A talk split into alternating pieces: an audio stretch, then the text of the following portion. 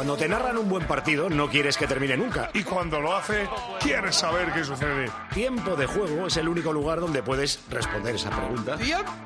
Disfruta cuando quieras de más episodios como este en cope.es Y en la antena con los número uno del deporte. Los sábados desde la una del mediodía y los domingos desde las 12.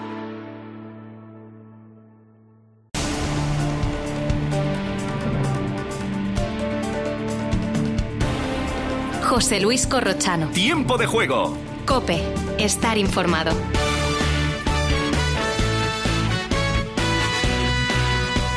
Hola, hola, ¿qué tal? ¿Cómo están? Buenas noches, bienvenidos a este último tramo del tiempo de juego. Acaban de escuchar Almería 2, Atlético de Madrid 2. 0-1, 1-1, 1-2 y 2-2. Marcó para el Almería Lucas Romero dos, dos golazos, especialmente el segundo. Marcó para el Atlético de Madrid Correa al minuto y pico. Y luego marcó De Paul. El Atlético de Madrid está a 10 puntos del Real Madrid. Eh, se queda a 3 el Atlético de Bilbao de robarle esa cuarta posición. Tiene más 24 goles el Atlético, más 22 el Atlético. Tiene un difícil partido mañana el Atlético de Bilbao en Sevilla contra el Betis, pero está muy igualada la lucha por esa posición. El Almería, ya saben, es colista, está a 11 puntos de la salvación. Ahora hablamos de este partido, comentamos lo que nos ha parecido y escuchamos protagonistas. Antes les cuento que en el día de hoy el Barça le ha ganado 4-0 al Getafe.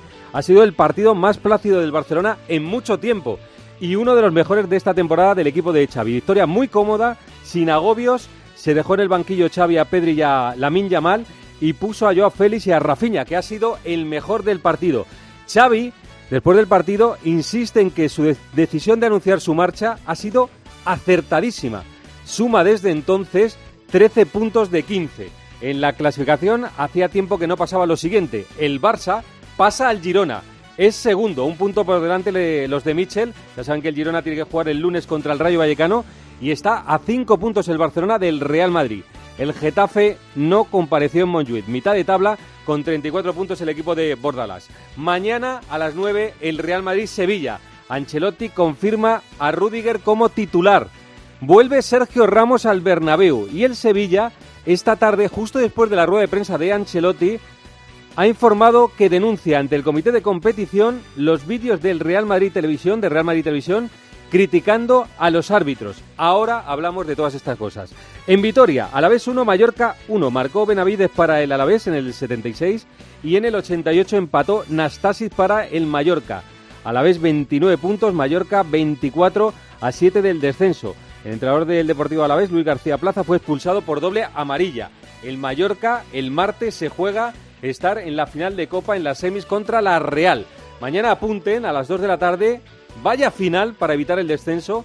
Cádiz Celta de Vigo, a las 4 y cuarto el Betis Atleti Bilbao, a las 6 y media Las Palmas Osasuna y a las 9 es el Real Madrid Sevilla. Está aplazado, como saben, el Granada Valencia, ayer Real Sociedad 1 Villarreal 3 y el lunes el Girona Rayo Vallecano. Segunda división, ha perdido el líder, Racing de Santander 2 Leganés 1 y ha perdido el segundo, Eibar 2 Español 3. Ganaba 2-0 el Eibar y ha empatado el Español en el 96 y ha ganado en el 98. Además hoy Villarreal B 0, Zaragoza 0, ayer Valladolid 3, Oviedo 0. Mañana de los de arriba, estos partidos, el Dense Racing Ferrol y Burgos Sporting. La clasificación, el Leganés tiene 50 puntos, el Español es segundo, tiene 47, Eibar 46, Valladolid 45, Sporting 43, Racing Ferrol 43. Y de las cosas que han pasado por el mundo, en el Seis Naciones, Irlanda ha ganado a Gales 31-7 y Escocia ha ganado a Inglaterra 30-21. Todo esto y los snoots.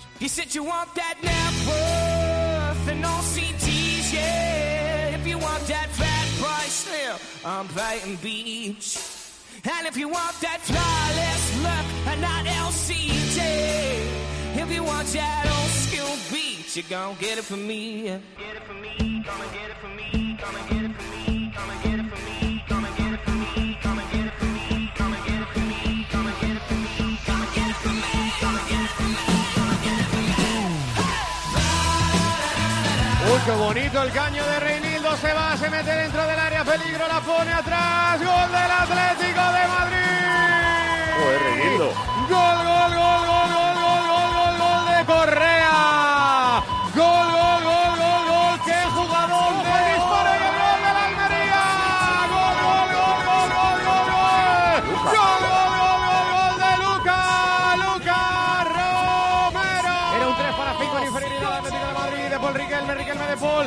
dentro del área, de Paul, chuta, golazo.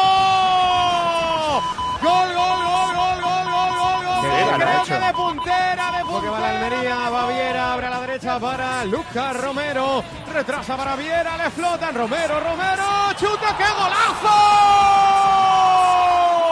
Gol, gol, gol, gol, gol. Anda, anda. ¡Qué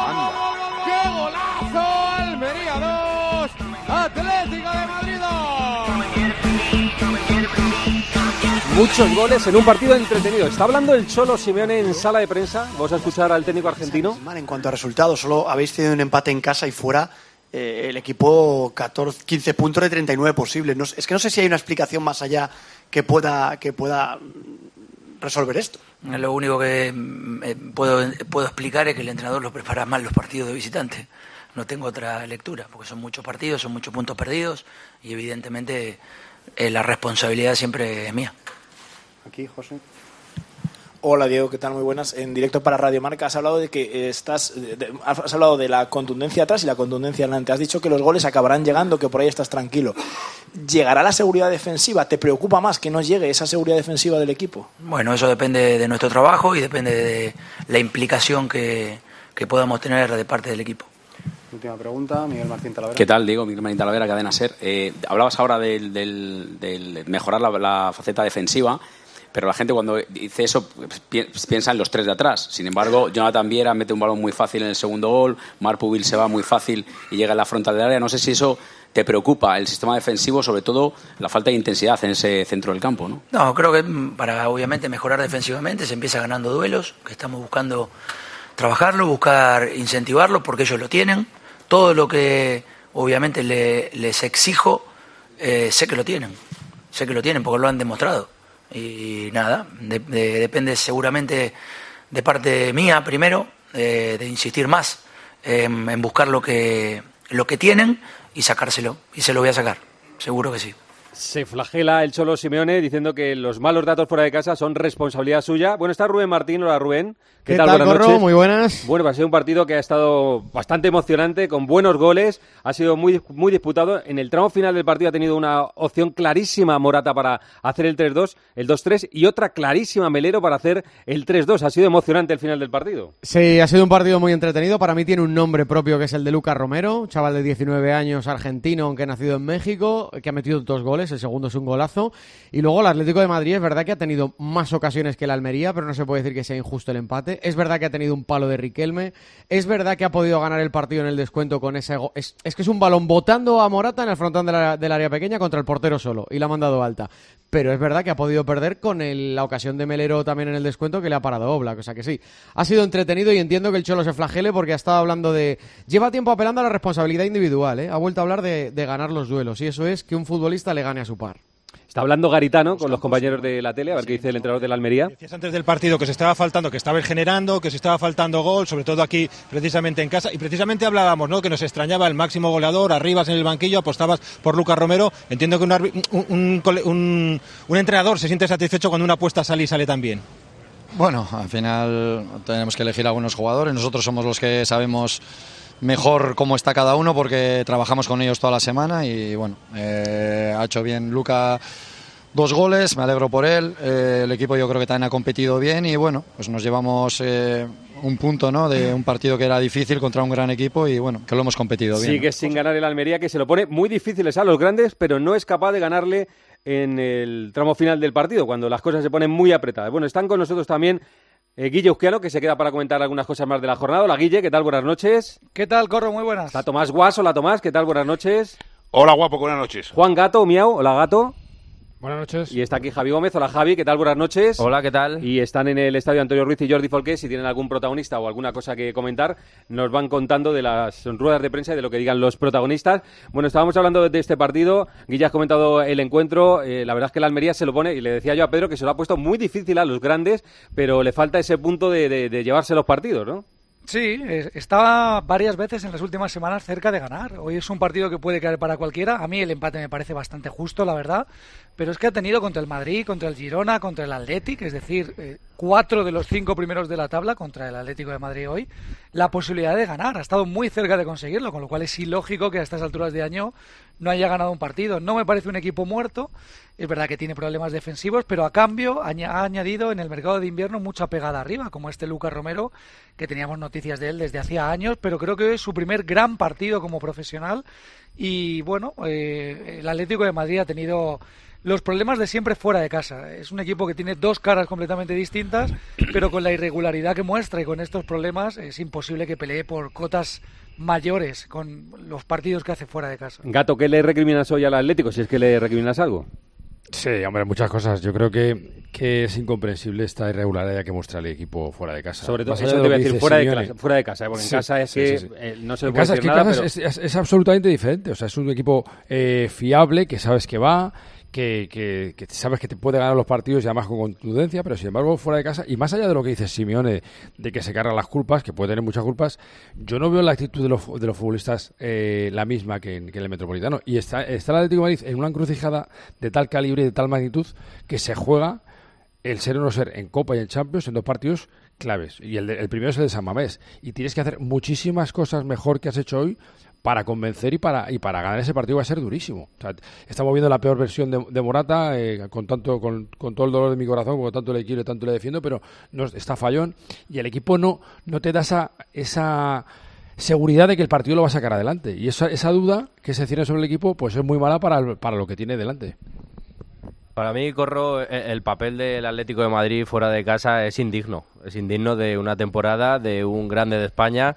Antes veíamos los datos, son eh, creo que 15 de 39 puntos posibles fuera de casa. De los últimos 8 ha ganado uno y el problema de todo es que ya la liga está totalmente descarrilado. Va a tener que luchar por esa, por esa cuarta posición porque parece que el eh, Barça ha puesto la directa. Vamos a ver cómo responde el Girona, pero en teoría te lo vas a jugar con el Athletic Club de Bilbao y lo peor es que el partido más importante de la temporada hasta el momento, que va a ser el del próximo jueves, lo vas a jugar fuera de casa y tienes que remontar una eliminatoria y tienes que remontar una eliminatoria contra un equipo que te ha pintado ya la cara en San Mamés. Entonces se pone crudo para el Athletic. Tomás, ¿qué te parece? No, me parece que fuera de casa juega un partido al año que es el Bernabéu. Yo, yo- es, es algo, sí. Tú ves al Atleti en el Bernabéu. No, ha, tenido alguno bueno en Champions, ¿eh? Guas, ha tenido alguno Bueno, bueno en Champions. va- en Champions pues una cosa que parece cuando aparece, pero esto, esto es cada semana, querido. Entonces yo, el equipo metido, atento, eh, mejor o peor, pero puesto ahí, el otro día peleó hasta el minuto 93, hasta que cazó el gol ahí a última hora y demás, fuera de casa es irreconocible.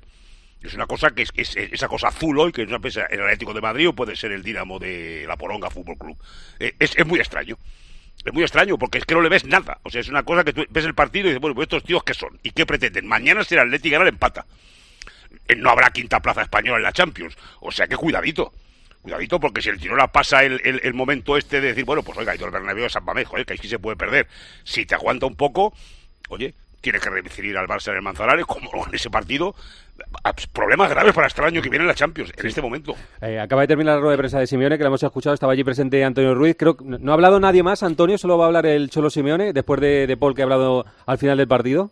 Sí, va a hablar, va a hablar algún futbolista, pero estamos en la zona mixta. Acaba de concluir el Cholo Simeone, que aparte de lo que hemos oído en directo, anteriormente le habíamos preguntado dos o tres compañeros y ha venido a decir el Cholo, eh, reconociendo también que hay un problema fuera de casa. Hoy, puntualmente, ha dicho que ha faltado la contundencia, que ha habido ocasiones claras para llevarse el partido y no, no se lo ha podido llevar, y sobre todo también mejorar mucho el sistema defensivo del equipo y él eh, además le hemos preguntado y se ha hecho responsable eh, del error en el día de hoy o de los errores que comete el equipo por no trabajar mejor el sistema defensivo. Es evidente que tiene un problema fuera de casa el Atlético Madrid, es evidente que la actitud del equipo no es la misma fuera y dentro y eso es algo que tiene que corregir porque tanto eh, partido malo y tanta derrota fuera de casa no es no es normal ni tiene relación con la fiabilidad y la seriedad que tiene tiene. Estamos en la zona mixta y vamos a ver quién ha, de momento no sabemos quién, pero seguro que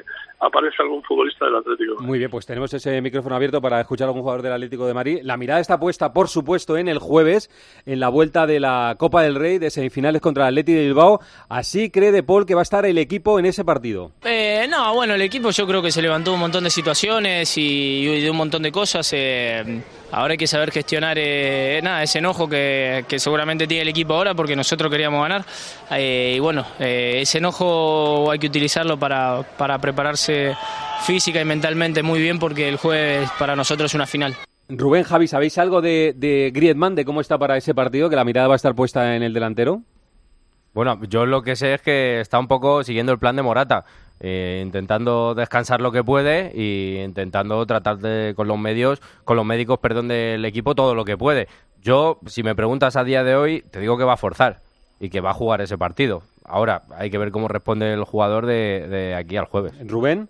Eh, lo que ha contado Antoñito al principio del partido, que es eso, que están todavía esperando. Yo creo que para el Atlético de Madrid es su opción más real de título, o sea, la, la más cercana, porque lo otro es la Champions y viendo en el nivel en el que está y que encaja goles prácticamente en todos los partidos importantes, es difícil pensar más, más allá a lo mejor de, de cuartos o incluso de octavos contra el Inter. Pero remontar un 1-0 en San Mamés es, es algo más posible. Entonces, yo creo que sí tiene que forzar en un partido Griezmann en ese. Sí, ¿no, ¿no os parece que es cierto que está más cerca el título de Copa que el de la Champions, pero parece más fácil la eliminatoria, siendo difícil, ¿eh? Sí. La eliminatoria del Inter que la del Atleti de Bilbao. Por ser en casa, ¿no? Sí. Ya. Sí, pero claro, es que luego te quedan cuartos, semis y final. Sí, sí, que está O más sea, lejos ese título, pero parece Claro. que por el factor campo, que es evidente que para el Atlético es, es determinante, parece más cercana a la del Inter de Milán. ¿no? Claro, la eliminatoria es más fácil, no más fácil, es eh, Más asequible, más asequible. por jugar en casa y por ser el mismo resultado contra el Inter. Pero claro, eh, ganar al Athletic o, o remontar al Athletic es estar en una final contra Real Sociedad o Mallorca, que tampoco es un...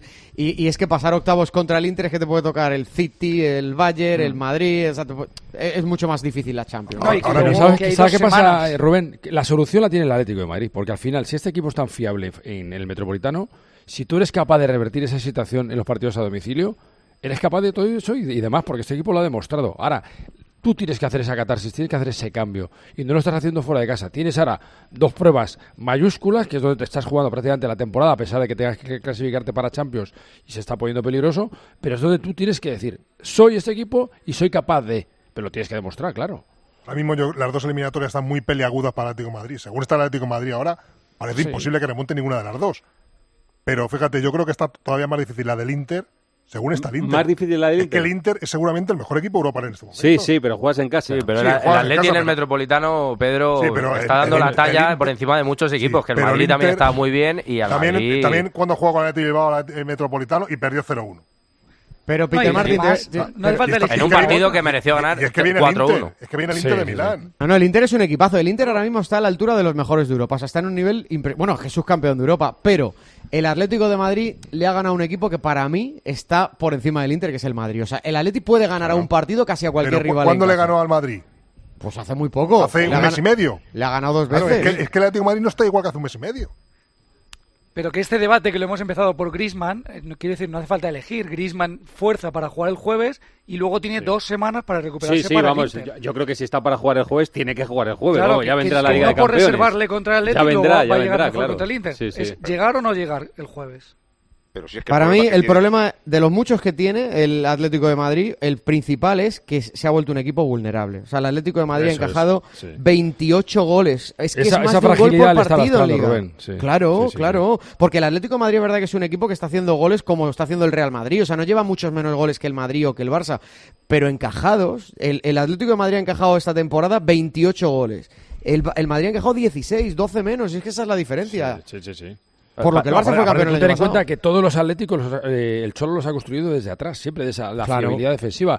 Ha crecido muchísimo y tú puedes esperar. Mira, hoy, hoy Morata ha fallado dos incomprensibles, pero marca Correa o marca de Polo. O sea, hay un aporte de, de otros jugadores que pueden el- al, al valor gol. Pero atrás es que da igual. Lo que pasa es que tú ves el 1-0 y sabes que ese es un equipo tan inestable que ves previsible que empaten. Y Gato, yo Entonces creo que- eso, eso, eso, eso lo convierte en una vulnerabilidad que es muy anómala para, para lo que es el Atlético. Yo creo que Simeone se tendría que plantear volver a la defensa de cuatro. ¿eh? Le ha dado al Atlético Madrid mucho más el 4-4-2 que este 5-3-2, pero mucho más.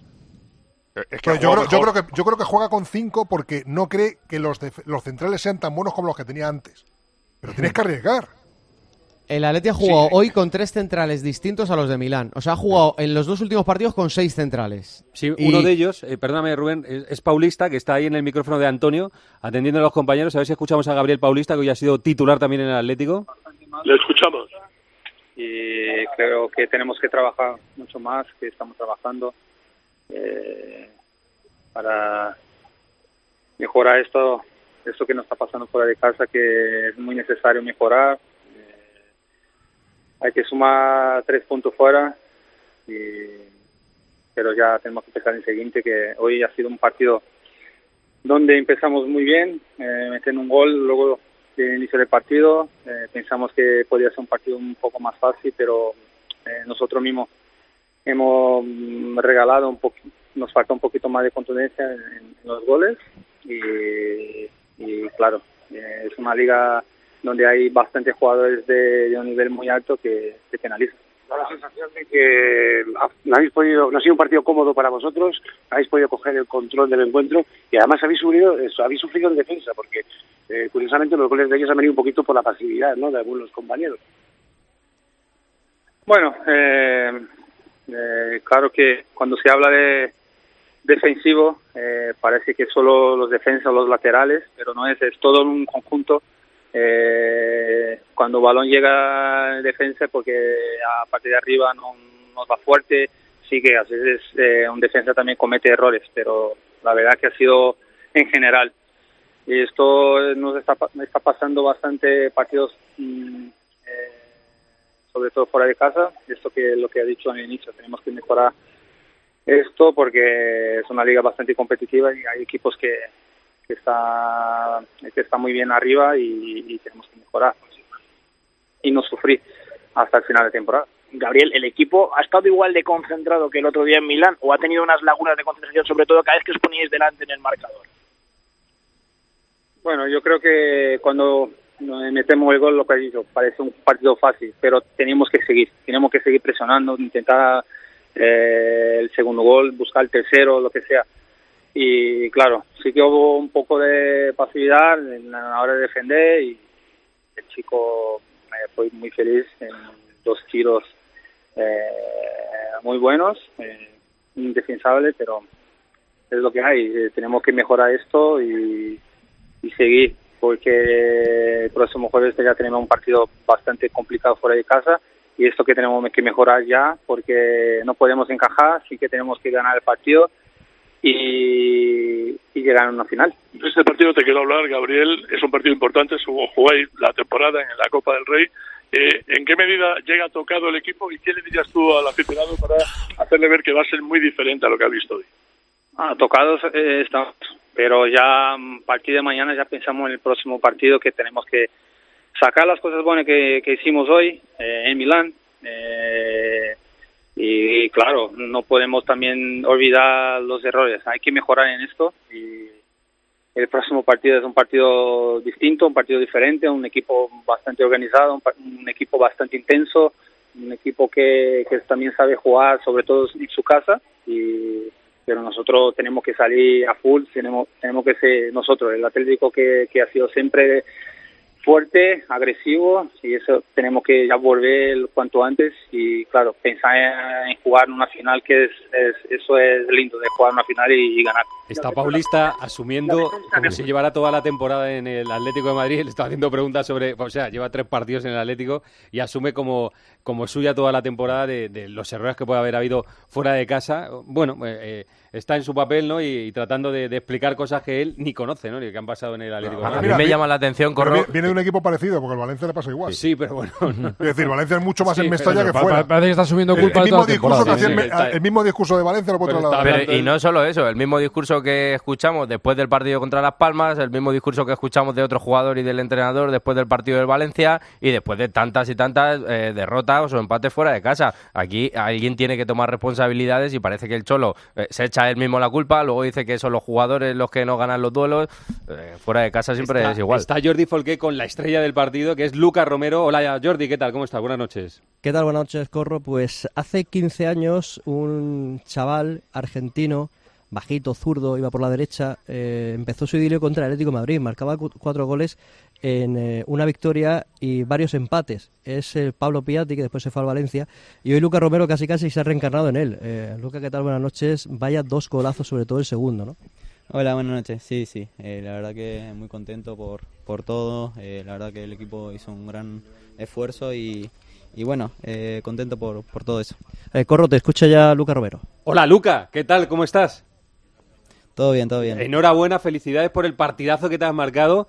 Eh, ¿Cómo te sientes? Porque es cierto que no ganáis, pero no sé si este es un partido redondo para ti, de los más redondos que, que- que has vivido. Sí, sí, sí. La verdad que, bueno, eh, hacer dos goles, eh, la verdad que estoy muy contento. Pero bueno, también el equipo eh, pienso que, que jugamos muy bien. Eh, la verdad que es un, un rival difícil contra el que nos enfrentamos, pero, pero bueno, eh, contento por, por ese punto y bueno, hay que, hay que seguir. ¿Qué sensaciones hay en el vestuario? Porque os acercáis a la victoria, lleváis muchas veces acercándoos, pero no termináis de rematar y los partidos pasan. ¿Qué sensación hay en el vestuario?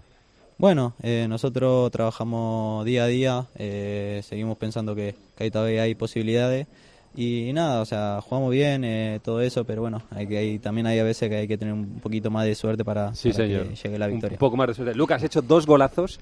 Es difícil quedarse con uno. El primero es más habitual desde fuera del área. Yo creo que te ha gustado más el segundo. El segundo es con el exterior a la escuadra, al primer palo. ¿Cómo se te ha ocurrido eso ahí dentro del área? Sí, bueno, bueno, eh, la verdad que la tenía ahí en banda y, y bueno, eh, lo que te digo siempre, jugar con, con Johnny es muy fácil, sabía que si se Viera. daba me, me podía jugar, eh, me la podía devolver y quedarme solo contra el portero y bueno, eh, en esas acciones hay que pensar rápido y creo que vi el espacio ahí, entonces eh, salió bien. Pero le has dado de exterior como Modric. Que yo no sé si ves cosas de Modric o de jugadores parecidos. Y sí, o sea, me gustan todo- todos esos jugadores de, de mi estilo. Y bueno, sí, la verdad que la derecha lo utilizo poco y bueno, gracias a Dios se, se dio. Que Messi, Maradona, Isco, Modric, esos son tus referentes, ¿no? Sí, sí, obvio, obvio. No está mal, ¿no? Oye, mira, hablando Sí. de referentes, los dos últimos jugadores que le habían marcado al Atlético de Madrid con 19 años, dos goles en un partido de liga, fueron Raúl y Messi. Sí. Y ahora Lucas Romero. A Sí. ver si, a ver si te pones a su altura, ¿eh? Sí, sí, bueno. Venga, hay que, pensar tienes 19 años y tienes- Vamos. Sí, sí. Eh, oye, Luca, ¿qué- cu- ¿cuál es tu situación contractual? ¿Estás cedido por, por el Milan? Sí, sí, cedido eh, seis meses hasta que, que acabe la temporada, pero eh, estoy, estoy, la verdad que estoy muy, muy contento aquí, es un gran club y estoy pensando en, en- en estar acá y, y ojalá poder salvarnos, que, Sí, pero, incluso en segunda, Luca. Bueno, eso no, Eso es no se sabe, ¿no? o sea, no es una opción de, de compra, eh, es una opción y, y basta, pero, pero bueno, eh, es lo que te digo, yo estoy pensando aquí en, en hacerlo bien y, y tener el, el objetivo en mente. ¿Qué pasa? Que en el Milan no te van ni bola, ¿no? bueno, más o menos, yo la verdad que vine aquí para, para tener para tener minutos como, como, como hoy y, y nada, jugar que, que para mí es lo más, lo más importante que, que disfruto dentro del campo. Muy bien, Lucas. Has hecho dos golazos. Lástima para ti, para Almería, que no han dado la victoria, pero es una carta de presentación extraordinaria. Te conocimos en el Mallorca como muy joven, muy joven, y hemos visto la evolución que has tenido y estás, estás en un momento fantástico. Un abrazo, gracias. ¿eh? Muchas gracias, nos vemos. Hasta luego. Lucas Romero, que es uno de los grandes protagonistas. Este es un, os lo digo a todos, ¿eh? vaya pedazo de futbolista este. ¿eh? Tiene, Tiene cosas, cosas. muy Sí, buenas. sí, ¿eh? sí, sí. Eh, Guille, tú que ves el fútbol Sí. italiano, no le daban bola. Estuvo en la Lazio, ¿no? Claro, Y- es que se fue al de Milan, estos ¿no? jugadores que salen muy pronto, que, que apuntan buenas maneras, pero que en Italia, sobre todo a los jóvenes, les cuesta mucho dar oportunidades. Yo aplaudo que haya vuelto a España. Ojalá después de la cesión se pueda quedar en el Almería o en otro equipo de la liga, porque creo que, que puede tener más futuro aquí. A mí me ha parecido, no solo por los dos goles, que son impresionantes, sino por todo lo que ha participado. Es que lo más mm, difícil en un joven es tener regularidad en un partido, no tener apariciones esporádicas. Y él ha sido el mejor porque la pedía siempre, encaraba, me ha gustado mucho. En Italia les- le, le gusta más ver jugar a un jugador de 40 años antes que uno de 18. Sí, hombre, pero, pero cuando le ficha a Lazio, eh, ve el Sí, gusto claro, futbolístico sí, que sí. tiene. Lo que pasa que no, no solamente ponerlo, sino aguantarlo. Sí, sí, que es muy Eh, difícil. que en es Italia no los difícil, aguanta. Pero fíjate la, la fe que le tendrá Garitano, que para mí ha sentado hoy para poner a Lucas Arribas. Romero al mejor de la Almería, que es. Arribas, Sí, ¿eh? sí. esta temporada. Muy Pero bien, tienen chicos. que jugar, hombre, tienen que jugar. Y, y- y después lo, lo del Atleti, para acabar con lo del Atleti, hay Sí. una cosa que si lo defiendo, dejan de defender. Es que seguido no juega bien. Es, es que decís, tú ves en casa, y dices, bueno, pues muy bien, hay partidos, ha habido partidos incluso brillantes, pero no tiene una regularidad. Entonces es un problema de jugar. Es que no defiende bien, no ataca bien. no sé qué. Oiga, mire usted, el juego le está fallando. Entonces pensar que eso que estáis diciendo, que esto te vas a reencontrar con eso en San Mamés y en y con el Inter, oye, después de ver al español hoy en, en Eibar, pues ya ves que el fútbol, por si a alguien se le olvida, es una cosa de locos y es un porro total. Mm. Pero eh, es que tú estás bien. Bueno, vienen dos partidos que marcan la temporada del Atlético, claramente, Absolutamente. clarísimamente. Reza lo que sepas. Porque, sobre todo el del jueves, porque si te metes en una final de Copa, la aspiración de un título ya de aquí a, a casi final de temporada, o sea, te- permite Sí, sí, sí. eh, muchas cosas. Bueno, y sobre todo, luego asegurar la Champions, que es lo más importante. Bueno, Gato, miau, un abrazo, gracias, ¿eh? Un abrazo fuerte. Adiós, Rubén, gracias. Hasta luego, un abrazo. Hasta luego, Javi. Chao. Voy a despedir a Antonio y a Jordi para lo que quieran decir ahí en el estadio. Jordi, Antonio, lo que queráis decir. Bueno, eh, por la parte del Atlético de Madrid, pues eso, ¿no? Hemos escuchado a Paulista, hemos escuchado al Cholo. Yo creo que tienen muy claro todos ellos que la noche de hoy no ha sido una noche buena para el Atlético de Madrid, porque no contaban eh, no ganar aquí. eh, pero yo digo que eh, la noche de hoy hay que ser crítico, hay que decir que no ha estado bien el Atlético de Madrid, pero lo importante viene el jueves y el día 13 de marzo. A partir de ahí, en esas dos noches, será cuando haya que ser más contundente, ¿no? Como dice el Cholo que le ha faltado ya a su equipo. Jordi. Pues como ha dicho Gazca Garitano, y es una realidad, eh, que es que el Almería es un eh, colista atípico, por los pocos puntos que lleva, porque lleva sin ganar ningún partido, pero es que aquí han pasado, eh, en los últimos seis pa- equipos, el Alavés ha sido el único que ha ganado. Eh, ha, ha empatado el Betis, ha empatado el Mallorca, ha empatado el Girona, ha empatado el Atlético de Bilbao y ha empatado el Atlético de Madrid. Esos son números de un equipo que tendría que estar por la zona media alta de la clasificación. Pues no, es el colista con nueve puntos y la próxima semana contra el Celta de Vigo. Jordi, muchas gracias por ponernos en antena, a ti y al Departamento de Comunicación, a Luca Romero, que hoy ha sido uno de los grandes protagonistas del partido. Un abrazo a los dos, Antonio y Jordi, gracias, ¿eh? Un abrazo. Hasta luego. Este que van a escuchar, no os vayáis, ¿eh? Guille y Tomás, que vamos con Sí. más cosas. Este que van a escuchar es Valverde, hablando del descanso que tienen ellos ahora para el partido de Copa. Juegan mañana por la tarde y hoy ha jugado el Atlético por la noche. Hombre, me gustaría tener más, me gustaría tener también como ellos, pero vamos, no es porque ninguna polémica. Al final tenemos cuatro días, es lo que hay. El Atlético juega hoy, nosotros jugamos mañana, ya está. En cuatro días te tienes que rehacer. Muchas veces es más, poco tiempo que tienes es por si tienes al- alguna molestia de algún jugador, si tienes algún golpe, ese tipo de cosas, porque al final el partido en sí es suficientemente motivante como para que todo el mundo esté al 100%, como ya se vio en el partido de, de la ida. Quejilla, no queja. Vamos con el partido del Barcelona y el Getafe. Thank you.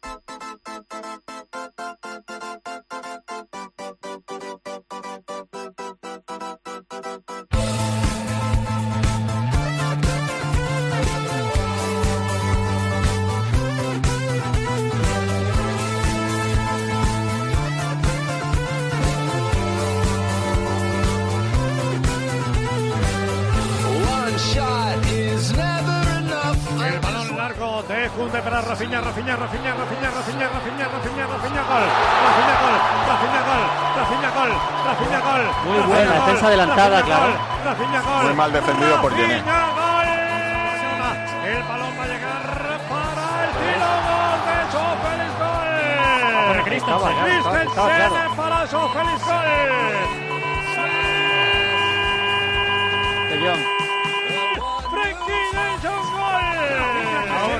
Por velocidad del portero. Se la da para Frenkie de Jong. Que Mayo llegó el balón de nuevo para Víctor Roque.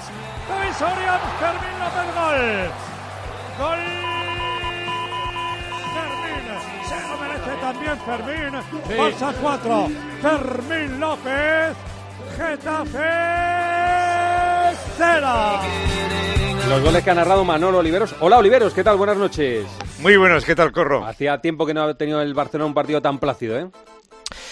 Pues eh, sí, y se ha visto desde el principio, casi como decía Casquero en la transmisión del partido desde la alineación, ¿no? Cuando veías al Getafe con una línea tan adelantada y además Gené de lateral izquierdo y además sin saber romper el fuera de juego y además teniendo a Rafinha enfrente, pues se veía que esos balones largos al final llegaría por ser muy valiente, quizá demasiado valiente. El equipo de Bordalas llegaría a esa velocidad de, de Rafinha sobre todo y esos balones largos que han puesto al, al brasileño. Está Tomás y Guille abiertos, pero saludo también a Emilio Pérez de Rozas. Hola Emilio. Hola, ¿qué tal a todos? Hola, Corro. Miguel Rico, ¿qué tal Miguel? Buenas noches, familia. Y Dani Senabre. Hola, Dani. ¿Qué tal? Buenas noches. Hola, muy buenas a todos. Bueno, loas para el Barça, que por fin ha hecho un partido redondo, ¿no? Después de mucho tiempo y hoy le ha salido todo al Barcelona, ¿verdad? Bueno, Redondo ha sido el marcador eh, y en el partido, eh, por supuesto, ha sido muy superior al Getafe. Diríamos que es el partido más completo que ha hecho el Barcelona, pero tampoco podríamos llamarle un partido redondo si queremos. Bueno, a la vista, Miguel, a la vista de algunas cosas esta temporada, Sí, por encima por- de la media. Por eso, por eso, eh, por eso decía que está muy por encima de la media. La prueba es que no sé cuántos siglos llevaba sin ganar por cuatro de, de diferencia y el partido, un poco lo que ha comentado Manolo, ha tardado diez minutos o un poco más en entenderlo el Barcelona y yo creo que ha sido Ter Stegen el que les ha hecho ver a sus compañeros pasadores que todo el peligro del partido estaba por detrás de la línea defensiva del Atleti que dejaba, perdón, del Getafe que dejaba muchísimos metros y ahí han encontrado ese camino con Rafinha y luego han continuado buscándolo y de hecho eh, siempre ha sido el espacio por, a la espalda de, del Getafe lo que ha facilitado las ocasiones para que el Barça ganara 4-0 y si hubiera ganado 6-0, 6-1 tampoco habría pasado nada. Mm. Emilio, ¿qué te ha gustado del Barça hoy? Bueno, todo, todo, todo, desde luego. Me, ha gustado todo, entre otras razones porque eh, este partido, en cuanto al planteamiento del rival, lo habíamos visto varias veces y el Barcelona no había sido capaz de, de idear, eh, digamos, esta, esta manera, que por otro lado, futbolísticamente es bastante sencilla, ¿no? O sea, es decir, eh, que, que, que los extremos corran y que los centrocampistas, en lugar de ser carteros que trasladen la pelota de un lado a otro o de un compañero a otro, pues las metan en profundidad y, rompan esa defensa, ¿no? Yo creo que eh, el partido de hoy es eh, absolutamente contrario a todo lo que había hecho hasta ahora el Barcelona, en el sentido de que, eh, como ha contado Manolo y ahora ha refrendado Miguel con el tema de Ter Stegen ya a los 10 minutos, estaba muy claro que el Barcelona había preparado el partido, sabía cómo romper esa manera de presionar de, de Getafe y les ha salido absolutamente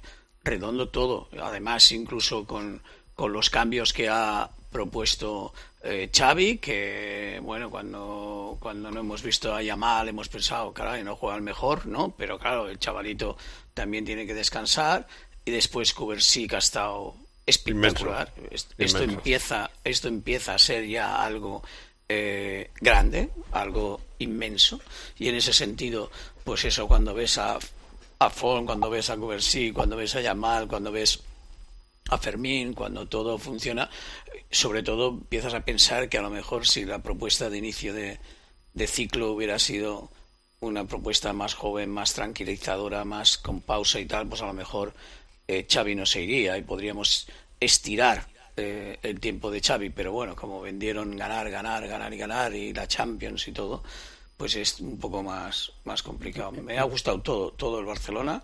Eh, me ha parecido, la verdad, pero a lo mejor seguiremos hablando de ello, me ha parecido que el subidón de intentaremos ganar la liga me ha parecido excesivo porque eh, el Barça está redondeando un buen periodo, pero es Getafe, Celta, Granada, a la vez Osasuna, Villarreal, ¿no? Y ahora hay que ir a, a San Mamés, San Metropolitano, Bernabéu, Montilivi, o sea que, pero está bien, está, muy bien. Ese ha sido un partido eh, completísimo, la verdad. Y para nosotros, por ejemplo, hace muchísimo tiempo que no podíamos eh, hacer un, un comentario, una crítica, una tertulia tan Positiva, sí. plácida, Sí, pues, eh, con- ha ganado ese 13, fútbol, 13 de 15, que son Osasuna, la vez Celta, Getafe y el empate con el Granada. Eh, Dani no, no ha puesto, como estaba diciendo Emilio hoy, ni a Pedri ni a Yamal, y ha puesto a Rafinha. Y Rafinha ha jugado el mejor, ha sido el mejor del partido. Y a Joao Félix y le ha salido bien, todo le ha salido bien. Y es una Sí. semana muy tranquila para el Barça, que hacía mucho tiempo que no tenía una semana deportiva tranquila. No, no, es el partido. Antes discutíais si es redondo o no. Yo no sé si es redondo, pero es el más plácido de, de- Sí. de- a lo mejor de la, de la temporada. Sin Y- riesgo en el resultado. Claro, y, y, es para mí sorprendente, porque el Getafe siempre te esperas un equipo muy difícil de masticar, muy duro, rocoso, con juego trabado y tal, pero este año está jugando un fútbol diferente y bueno, ha puesto la, la defensa muy adelantada como hacía Paco Gémez eh, con el Rayo y no se ha llevado seis, pero se los podía haber llevado, Sí, ¿eh? porque, sí. porque el Barça ha tenido muchas... por poco acierto, ha sido por poco acierto, y, y solo reincidir, yo también lo iba a decir, se me ha adelantado Emilio, pero que es raro en un día que eh, tu equipo marca cuatro goles quedarte con un defensa, pero lo de Cubarsí es escandaloso. O sea, está a un nivel... eh, eh, está no hay ningún central del Barça a un nivel por encima de él. Sí, sobre todo que tiene 17 años, ¿no? Que, que- 17, que sí, acaba sí. de cumplir 17 No, años. que- sí, claro, es- Es que son mucha gente joven y ese es el tesoro del Barça al que creo que se refería Emilio y al cual no se puede eh, exigir más de lo que está dando. Y exigir no exigir más de lo que está dando es pedirle títulos a un equipo en el que las estrellas son chavales de 16 o 17 años, como puede ser también Ford, que ha salido en la segunda parte, un poco mayor es Fermín, o un poco mayor eh, es Pedri, pero eh, eh, la gente joven es la que tiene que solventar no solo el crecimiento del club, sino que probablemente pueda ser la salvación del club y eso eh, probablemente también provoque que alguno de ellos haya que venderlo por una cantidad estratosférica, pero necesaria. Sobre todo y a Cubarsí le ha colocado por delante de, de todos los defensas, ¿eh? O sea, es decir, eh, es el que mandaba en el eje de la defensa, la izquierda Araujo, la derecha Conde, en eh, facetas eh, defensivas, pero también ofensivas. Y salida de balón- salida de balón impecable. En Sí, Nápoles impecable. no se atrevió, ¿eh? por eso yo lo hubiera pedido, yo lo pedí en Nápoles, pero bueno, entiendo que Mm, apostara por la por la experiencia de Íñigo, eh, que al final tuvo el error defensivo, pero también estuvo bien en el gol. Bueno, eh, lo vamos a dar por bueno, pero yo creo que como nivel es que ni Araujo, que, que probablemente sea mejor, o tú puedes pensar que tiene mejor carrera, claro, que, que Cubarsí, pero es que an- al nivel de estado de forma ahora mismo, ni Araujo está mejor que Además me gusta que salga con manga corta. Sí, mismo sí, en Barcelona hay ya te 6 oigo lo que grados, decías, sí, sí. hacía muchísimo frío. En el Tibidabo incluso ha nevado un poquito y, y el chaval ha salido con manga corta y me parece que eso da carácter. Es una térmico, Tomás, ¿eh? Es una térmico. decir- Sí, sí, para- para- Dale, dale. Dime. No, no, No, no, que digo que el chico, que el chico parece alemán, joder, tiene una, un, un aire así puesto. Pero lo que pasa es que yo a mí eh, los veo y, lo- y veo los partidos con el corazón encogido, ¿eh? Tienen 17 años, ¿eh? Sí, sobre todo un Yo- defensa, porque no es lo mismo un delantero con 17 No, que bueno, un defensa mira, tendrá con 17. ¿eh? No, no, a ver, el, el chico tiene una pinta para, para, para hacer carrera del fútbol y del Barça extraordinaria, la tiene, pues como otros muchachos. Pero yo es que tengo la cabeza metido y son cosas al, al pobrecillo Ansu Fati. Entonces, cuando ves que no Sí. juega ya mal, digo, ole el Xavi. Porque esto no se puede exigir. eh, eh, estos chicos no han acabado su formación personal, no ya Correcto, futbolística. correcto. pienso igual. Exactamente, que en lo futbolístico, oye, porque este chico no puede seguir creciendo y ser un Puyol o un Piqué, un- uno de los grandes defensas de la historia del Barça. Pero, queridos, eh, tranquilidad. Tranquilidad, porque... Ya, lo que es pasa, Tomás- eh, eh, Emilio, eh, es así. eh, y- Es- y, bueno, no, y- es verdad, es verdad, Tomás. Lo que pasa es que, lo que, pasa es que yo creo que Xavi, eh, este año en concreto, se ha encontrado en la obligación de utilizarlos para espabilar a los abuelos, ¿me entiendes? Bueno, puede Porque ser. mira, mira cómo, mira cómo ha salido Rafinha hoy, sabiendo que si no Yamal le quitará el sitio definitivamente y Yamal jugará en San Mamés el domingo Seguro. que viene, vale, lo, lo tengo clarísimo, Seguro. ¿me entiendes? O sea, en ese y en ese sentido, pues bueno, pues pues pues eh, lo que decía Dani, pues Íñigo, Araujo, eh, eh, ahora porque a Christensen se lo han pasado delante, pero si no, eh, todo el mundo es, mira, aquí eh, el que tengo es el Gubersi este, o sea que lo- o lo de Araujo con el Bayern de Múnich, ¿qué quiere? 65 millones del Bayern de Múnich, pues que los traiga porque tenemos a este tío y nos quedamos con él. Mm. Guille, ibas a decir. de con diferencia del Barcelona, que semana a semana va consolidando a jóvenes, un día Lamin Yamal, otro día Fermín, otro día Gaby, Pedri, Araujo, o sea, está construyendo un equipo de futuro en, en momentos de dificultad.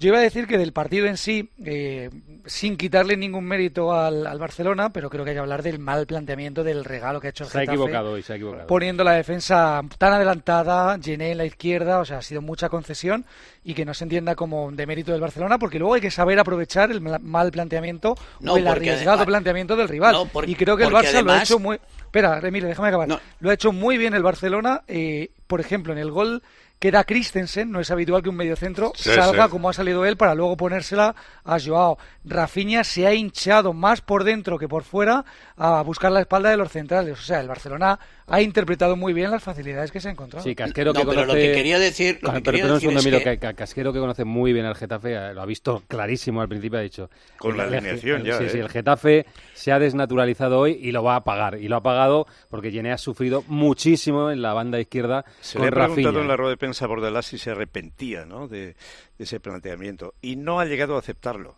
Sí. Sí. que ha dicho que ha habido errores, que se han corregido, que hemos cambiado de posición y tal, Sí, pero él no, ha aceptado que, que- que ha sido un poco culpable de esas Pero, facilidades. pero, de- Manolo, que- como te felicito porque has eh, he escuchado un Barça de otros tiempos, Manolo Oliveros enloquecido, ay, gol, gol, gol, gol, una cosa que habíamos perdido. Pero escúchame, el fútbol también es esto.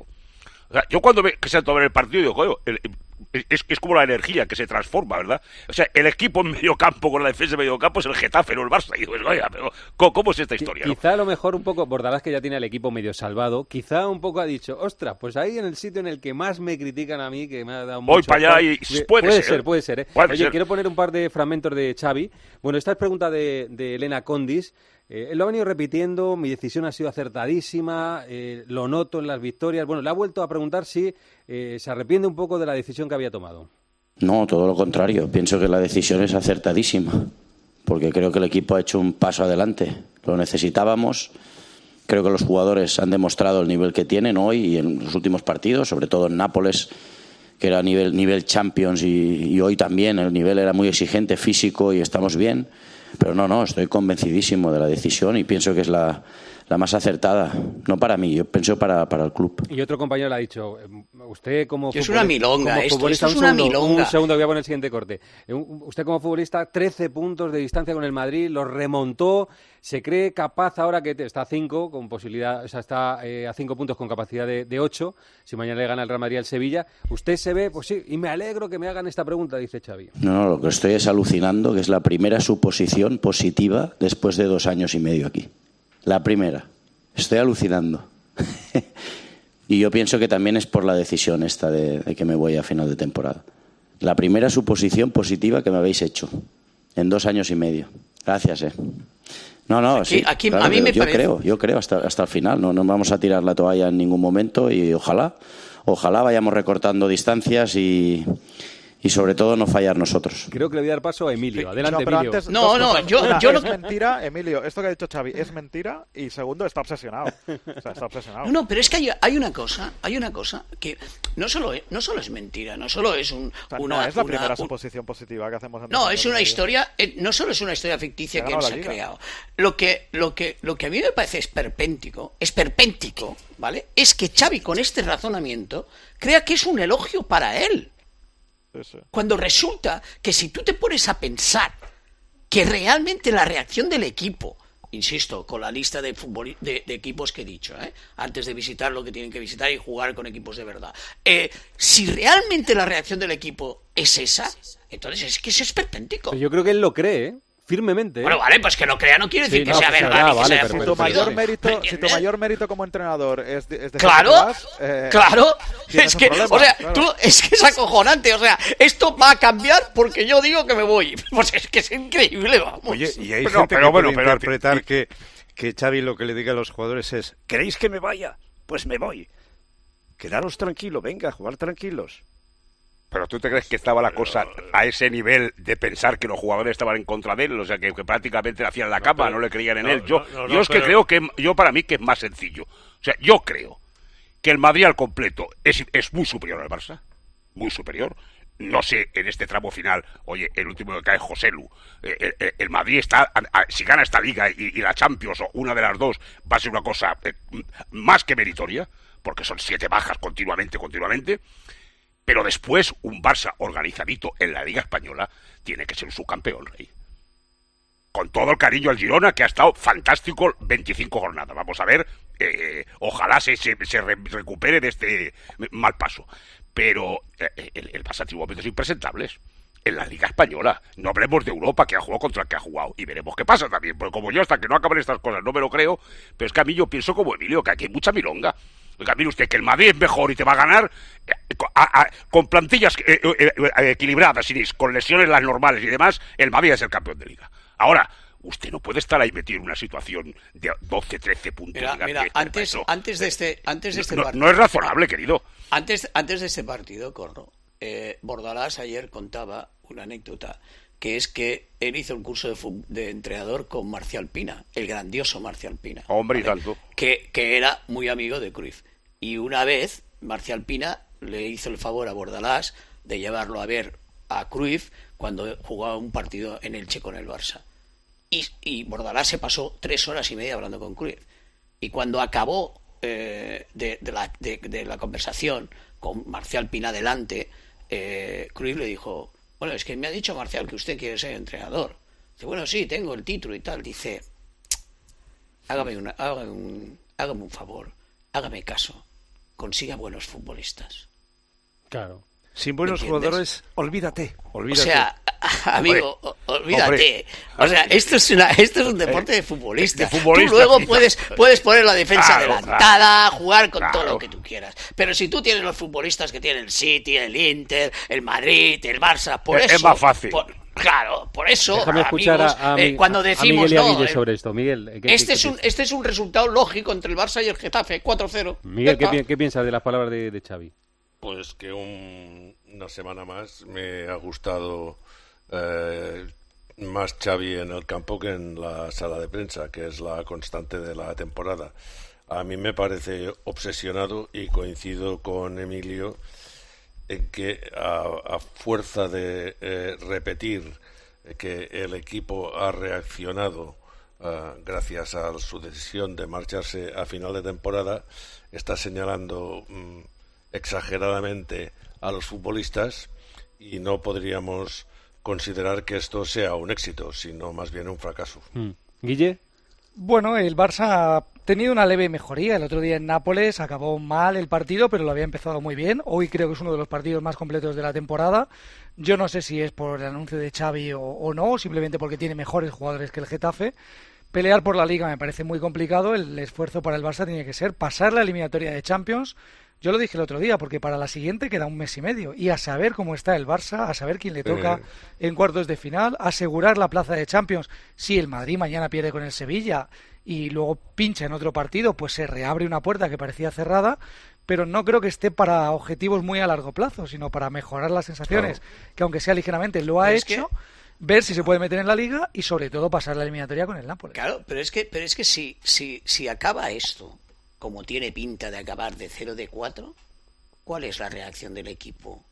Sí, a sí, la tienes el riesgo de que, por ejemplo, te elimine el O Nápoles sea, y que le digas claro, ¿qué esto lo pasado, dices, repito, esto lo dices después de Getafe, Celta, Granada, Alavés, Osasuna y. Villarreal. Sí, sí, sí.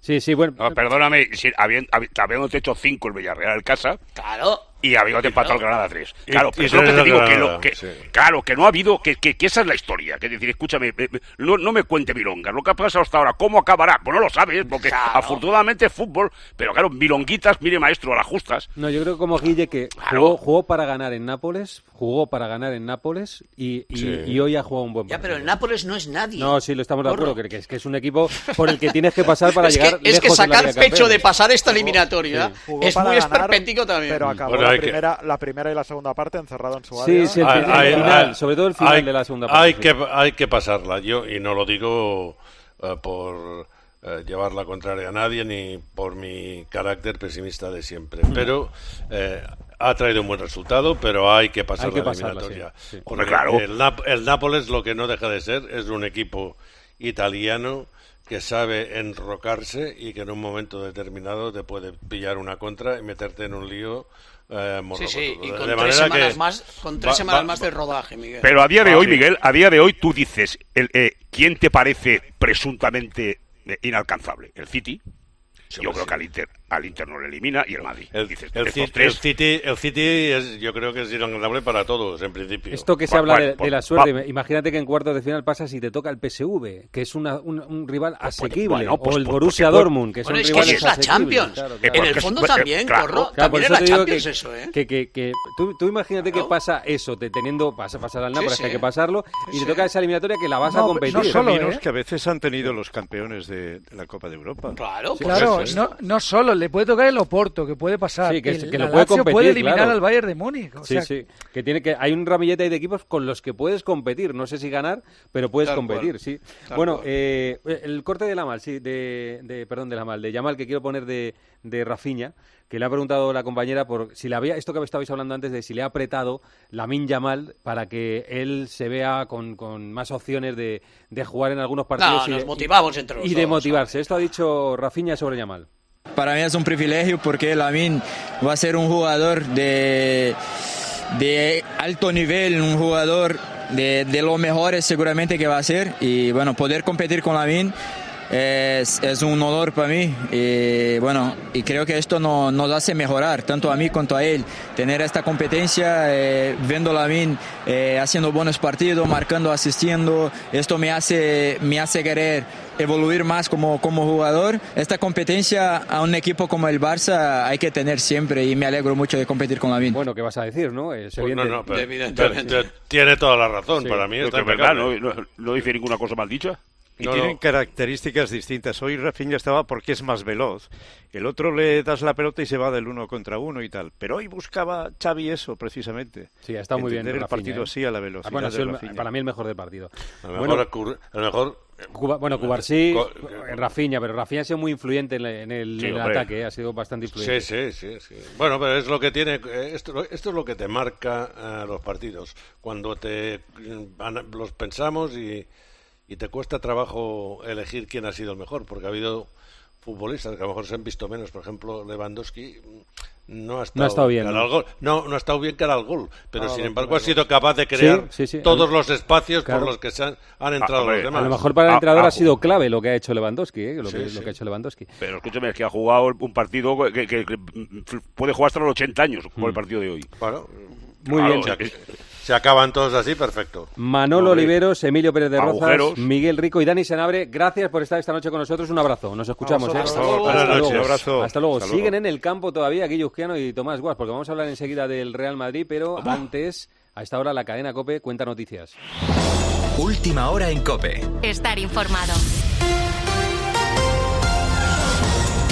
Esta noche de sábado les cuenta estas noticias Sandra Asenjo. Hola Sandra, ¿qué tal? Buenas noches. ¿Qué tal, Corrochano? Buenas noches. Pues ya han finalizado las autopsias de los 10 cuerpos hallados en el incendio del edificio de Valencia, aunque tres de ellos seguirán analizándose por el estado en el que se encuentran. Una vez completos los informes forenses, se van a remitir al juzgado pertinente. Esta es la última hora de la tragedia, tras un sábado de segundo día de luto marcado por el homenaje a las víctimas. Así finalizaba el minuto de silencio en la plaza del Ayuntamiento de Valencia, donde se han congregado decenas de vecinos afectados. Aunque las autoridades tienen la certeza de que no hay más cuerpos en el edificio, han asegurado que van a seguir inspeccionando cada habitación. Labores que se han retomado esta mañana también como prevención de que pueda reavivarse el fuego por el viento. Mientras en COPE seguimos conociendo testimonios de vecinos como el de Fernando, que ha estado en el fin de semana con Cristina en un programa especial desde allí, desde Valencia. como en segundos empezó a salir un humo intensísimo y como si le, fuera propulsado con ventilador y como que se me encendió algo en la mente de decir no Fernando no no no tienes no subas a no subas al octavo a casa a coger nada no Por lo demás, el cuerpo de Alexei Navalny ya se ha entregado a su madre. Las autoridades del Kremlin han accedido así a la exigencia de los familiares del opositor ruso que falleció hace nueve días en prisión en circunstancias que todavía no se han esclarecido. En un día marcado también porque se han cumplido dos años de invasión rusa en Ucrania. De vuelta a España te cuento que los servicios de emergencias han rescatado con vida a un menor de 12 años en una playa de Tenerife, pero continúan a esta hora buscando a un adulto que lo acompañaba y que ha desaparecido en una cueva en la playa de Rojas, en el Sauzal. Ambos han caído al mar por el fuerte oleaje. Y un último apunte, precaución en las carreteras varias aún cortadas a esta hora por la nieve y el hielo. Es el caso, por ejemplo, de la AP7 en dirección Gerona, que deja 10 kilómetros de retenciones y varios tramos también en Zamora o Burgos, además de otros tantos en distintos puntos de Castilla y León, donde son obligatorias ahora mismo las cadenas. Gracias Sandra. A vosotros. Ha informado la cadena COPE. Cope, estar informado. En un momento, Sergio Ramos vuelve al Bernabéu. Escuchas Tiempo de Juego en Cope, el número uno del deporte, con José Luis Corrochano. Hay una última hora, está ardiendo un edificio de 14 plantas en Valencia. En la radio, en la radio, todo pasa en Cope. Personas fallecidas, algunas desaparecidas. ¿Y cómo ha sido ese momento del rescate de esas dos personas? Y ellos estarían congelados. Todavía están los bomberos echando agua. Estoy a 100 metros de los dos edificios, 50, 60 personas recogiendo la ropa que traen. Julián es el conserje de la finca que se ha arrasado por el fuego aquí en Valencia. O sea, tuviste que ir puerta a puerta, la gente no se había enterado de nada. No, fue, fue bajando, pero llegó un momento que había tanto humo, Han tanto humo. perdido su casa, sus recuerdos, sus pertenencias. ¿Qué se siente cuando se pierde todo? ¿Qué coge uno en ese instante de absoluta desesperación? Nada, nada. En la radio, todo pasa en Cope. Buenas noches. En el sorteo del sueldazo del fin de semana celebrado hoy, el número premiado con 5.000 euros al mes durante 20 años y 300.000 euros al contado ha sido 44.374 44374 serie 1001. Asimismo, otros cuatro números y series han obtenido cada uno de ellos un sueldazo de 2.000 euros al mes durante 10 años. Puedes consultarlos en juegos11.es. Mañana tienes una nueva oportunidad con el sueldazo del fin de semana. Y ya sabes, a todos los que jugáis a la 11, bien jugado. Contratar la luz con Repsol, ahorrar en tus repostajes. Contratar la luz con Repsol, ahorrar en tus repostajes. Contratar la luz con Repsol. ¿Pero qué estás haciendo? Contratar la luz con Repsol. Porque ahorro 20 céntimos por litro en cada repostaje durante 12 meses pagando con Wilet. Contrata la luz con Repsol en el 950 52 50 o en Repsol.es y enciende tu ahorro. Escuchas Tiempo de Juego. Y recuerda, la mejor experiencia y el mejor sonido solo los encuentras en cope.es y en la aplicación móvil. Descárgatela. Descubre los diseños exclusivos y los productos innovadores de las tiendas porcelanosa. Piezas de gran formato, griferías con sistemas de ahorro cocinas de inducción invisibles. La casa de tus sueños está en porcelanosa. Y ahora, del 1 al 16 de marzo, aprovecha los días porcelanosa con descuentos muy especiales. Porcelanosa. El precio Lidl es el mejor precio. Disfruta ahora de un 3x2 en nuestras baguettes. La unidad te sale a 0,35 y en formato ahorro 12 hamburguesas mixtas por 5,89. Ahorras un 20%. No aplicable en Canarias. Lidl marca la diferencia. Lo sentimos, pero no quedan plazas en habitación sencilla. ¿Le importaría alojarse en una suite? A que a todos nos gusta recibir más de lo que esperamos. Pues en Berti, además de tu seguro de hogar desde solo 78 euros, disfruta de descuentos en los servicios de reparación y reformas. Así, sin más. Calcula tu precio en Berti.es. Ahorra tiempo, ahorra dinero. Dime, Pilar. Oye, ¿sabes que Yastel me ha vuelto a mejorar la tarifa? Ya, y por el mismo precio que sí. ¿Y sin pedirlo? Claro. Es que esto te hace mejoras así porque sí. ¿Y qué va a ser lo próximo? ¿Que me cambien a mi marido por Jesús Vázquez? Cualquier cosa. Seamos sinceros, a todos nos gusta mejorar. Por eso en Yastel volvemos a mejorar las tarifas por el mismo precio. Llama al 1510.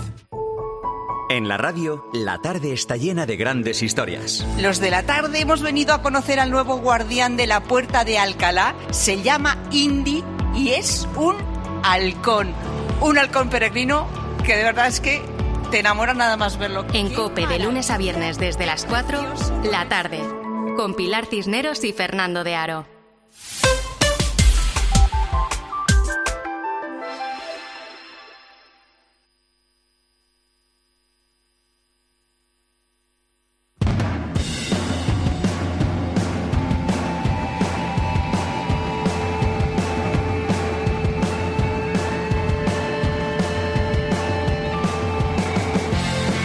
Escuchas Tiempo de Juego en Cope, el número uno del deporte, con José Luis Corrochano.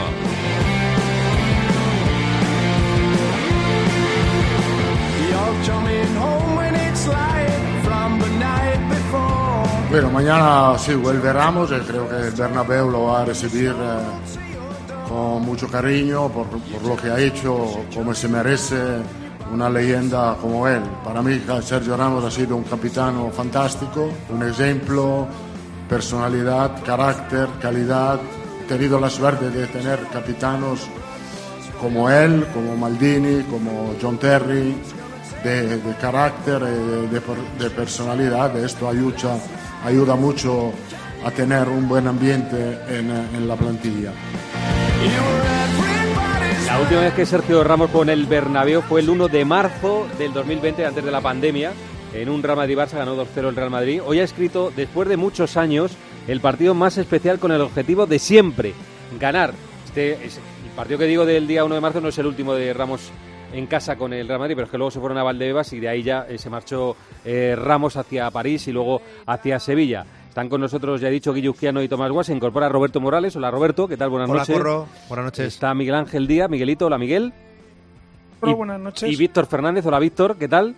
Hola, Corro, buenas. ¿Cómo está Ramos? Que tú le conoces bastante. ¿Cómo está Ramos ante este partido? Eh, ¿De verdad emocionado ante la vuelta al Sí, está muy ilusionado, sí. Está muy ilusionado porque vuelve a, a donde él ha triunfado, donde se convirtió en leyenda, donde ha sido y es uno de los eh, grandes jugadores de la historia del fútbol y por supuesto él le debe mucho al Bernabéu y, y al Madrid y, y le gusta ese, ese reto. Está ilusionado pero con unas ganas enormes de, de ganar el partido porque él no deja... Se morirá y seguirá compitiendo un día antes, ¿no? Sí. Haga lo que haga, ¿no? Ya dijo el otro día en una entrevista que si marca no celebra. Y no sé si el Real Madrid, como club, ya hemos contado esta semana, Miguel, que no tiene nada especial preparado, pero sí va a haber un detalle de la grada fans, ¿no? Y, a lo mejor esto contaba Arancha durante la semana, del speaker pararse en el momento de mencionar a Sergio Ramos como jugador del Sevilla, ¿no? Sí, por lo que he sondeado también en el día de hoy, eh, creo que no va a haber ninguna pancarta. Se dejan en la grada fan para el día 6 de marzo, cumpleaños del club, en el que se recibe al Leipzig. Pero sí ese detalle por parte del club, cuando se mencione por megafonía en las alineaciones el nombre de Sergio Ramos, va a haber como una parada, como una paradiña, para que la afición aplauda al exjugador del Real Madrid. Y luego parece que se ha creado una eh, canción especial para recordar a Sergio Ramos con ese minuto 93 mágico en Lisboa que sirvió al club para ganar la décima Copa de Europa. ¿Tú crees que le ablanda esto, Víctor, a Sergio Ramos o no le ablanda? No, no, no. Yo, yo creo que no. Yo creo que yo creo que no. Pero le gusta, ¿eh? Le gusta ser Hombre, normal, A su Ramos casa. le gusta ser el protagonista también, ser, ser referencia, volver al Bernabéu, todas las miradas centradas, eh, vistiendo la camiseta del Sevilla, porque él es sevillista. En fin, que todos estos shows y estas historias a él le, le motivan. le sí, ponen, sí, sí, le, motiva. Eh, Roberto Guille y Tomás, bueno, el Madrid ya le hizo su homenaje en su día cuando se marchó el Real Madrid, en un momento mucho más crispado, que, que hubo ahí más tenso con, con el club, pero ya le hizo su homenaje. ¿Estáis de acuerdo en que lo que se haga está bien hecho o alguna cosa haríais especial? Hombre, para mí Yo- cualquier yo sí, homenaje... yo- cualquier homenaje espontáneo. eh. Más que lo que pueda preparar el club, yo creo que los aficionados le van a reconocer una trayectoria. va va a haber, yo creo que ovación buena. impresionante. ¿eh? Claro, una buena ovación y es que muchas veces eso es más bonito que un homenaje ficticio. Todo lo que salga espontáneo a la afición del Real Madrid, que creo que va a ser mucho. Yo te decía que cualquier homenaje se queda corto para la figura de Sergio Ramos en el Real Madrid. Para mí es una de las grandes leyendas, queda para la historia. Eh, la pena cómo acabó de forma abrupta esta relación que tenía, que pensábamos que iba a durar más años, porque por fútbol eh, creo que de- dejó un par de años buenos eh, de dar al Real Madrid, que le habrían impulsado todavía a más récords. Tiene muchísimos. Cuando se fue solo tenía por delante a Gento eh, como jugador que más títulos ganó si hablamos de lo que fue como deportista dentro, como líder del vestuario, como ejemplo de todos los valores del madridismo en, en 16 años defendiendo al club, eh, para mí el tiempo borra las heridas, hace olvidar los errores que para mí cometieron las dos partes, pero que Ramos también se equivocó y hace que el aficionado se quede con todo lo bueno y mañana le vaya a dedicar eh, la ovación que se merecen. Yo creo que Sergio ha pasado por muchas emociones, pero mañana lo que va a sentir va a ser muy especial. Tomás. No, yo recuerdo a Valdano sobre Juanito, que en paz descanse, que dijo que en, en toda su vida había tenido cinco minutos malos. Pues si Sergio Ramos ha tenido malos con el Madrid, en su relación con el Madrid, su etapa serán cinco minutos y a lo mejor ni eso, ¿no? Bueno, es un día especial que no vivió Casillas, ni vivió Raúl, ni vivió ninguno de los grandes del Madrid de los últimos tiempos, ninguno volvió al Bernabéu con una camiseta visitante.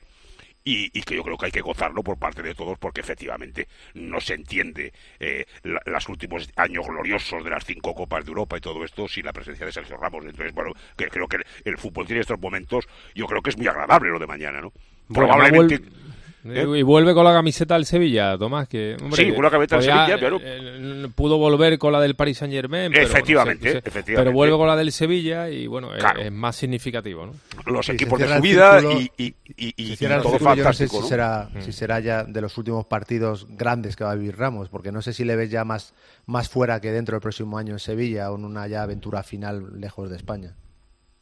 Bueno, él, él, solo firmó una temporada porque tenía una cuenta pendiente, incluso una temporada que es que está jugando prácticamente gratis a un millón de euros. En su día dije que con un millón de euros Sergio Ramos no tiene ni para darle de comer a Yucatán y algunos se echaban las manos a la cabeza, pero es, la, es que es la, es la realidad. Y mm, yo creo que la idea es eh, aprovechar un par de años más porque él físicamente está bien y, aprovechar alguna oferta que tiene, que ya ha tenido en el mes de, enero, pero bajo ningún concepto Sergio Ramos iba a bajar del barco y iba a abandonar el Sevilla en una situación tan delicada. Ahora hay más oxígeno, pero hace tres semanas la cosa estaba muy, muy, muy apretada y me imagino que barajarán esas opciones que tienen de, de varios países para, para jugar dos temporadas. Ahora, en la cabeza de de Sergio Ramos, los cables se pueden cruzar y yo no sé si el Sevilla está dispuesto, que creo que no, porque el Sevilla tiene que hacer una revolución en todos los sentidos y tendría que ofrecerle una ficha muchísimo más alta, ¿no? Bueno, Sergio Ramos mañana en el Bernabéu, que es gran noticia, vuelve al Bernabéu después de mucho tiempo. La polémica del día eh, ha sucedido justo después de la rueda de prensa de Carlo Ancelotti, cuando el Sevilla ha anunciado en un comunicado que lleva a competición los vídeos de Real Madrid Televisión. Televisión. Hace tiempo, contra los árbitros, hace tiempo que José María del Nido, cuando todavía era vicepresidente, José María del Nido Jr., ya expresó su malestar por los vídeos que estaba haciendo el Real Madrid. El vídeo de esta semana eh, suena así, el que ha emitido Real Madrid Televisión. Los árbitros de mañana son Díaz de Mera en el campo y en el bar está González Fuertes. Y eso, le han dado fuerte. El Real Madrid-Sevilla será arbitrado por Isidro Díaz de Mera. La última vez que este colegiado dirigió un partido del Real Madrid cometió graves errores que perjudicaron al conjunto madridista. Fue en la jornada 18 en el Alavés Real Madrid, partido que estuvo marcado por el arbitraje de Díaz de Mera. En el bar del Real Madrid-Sevilla estará Pablo González Fuertes, comité asturiano. Un árbitro cuyos errores, tanto como árbitro de campo como desde el bar, han perjudicado en múltiples ocasiones al Real Madrid. Si nos vamos a la temporada 2020-2021, con González Fuertes en el bar, vivimos situaciones incomprensibles. Como árbitro de campo, los errores de González Fuertes que han perjudicado al Real Madrid han continuado. En un partido clave para el devenir de la liga, Pablo González Fuertes estará en el bar de Clos Gómez. Hablan de dos jugadas, las dos son contra el Alavés. Un, de Díaz de Mera un agarrón clamoroso a Brahim dentro del área, cito lo que dicen en el, en el vídeo, Tremendo. que es verdad que sucedió así. Tremendo. Y con González Fuerte un agarrón de pelo de la Guardia Marcelo, que fue así también, que le agarraron del pelo y pudo haber pitado penalti porque era dentro del área. Eh, ¿Qué ha hecho el Sevilla, Víctor? Un comunicado que dice qué? ¿Qué dice el comunicado? ha dicho un comunicado que, denuncia ante competición pues eh, esta persecución y esta campaña contra Díaz de Mera y Gonzalo Fuerte los días previos al partido. Habla de persecución y hostigamiento y habla en el comunicado del Sevilla de que todo esto le está haciendo daño al fútbol y que pone en tela de juicio la integridad de la competición.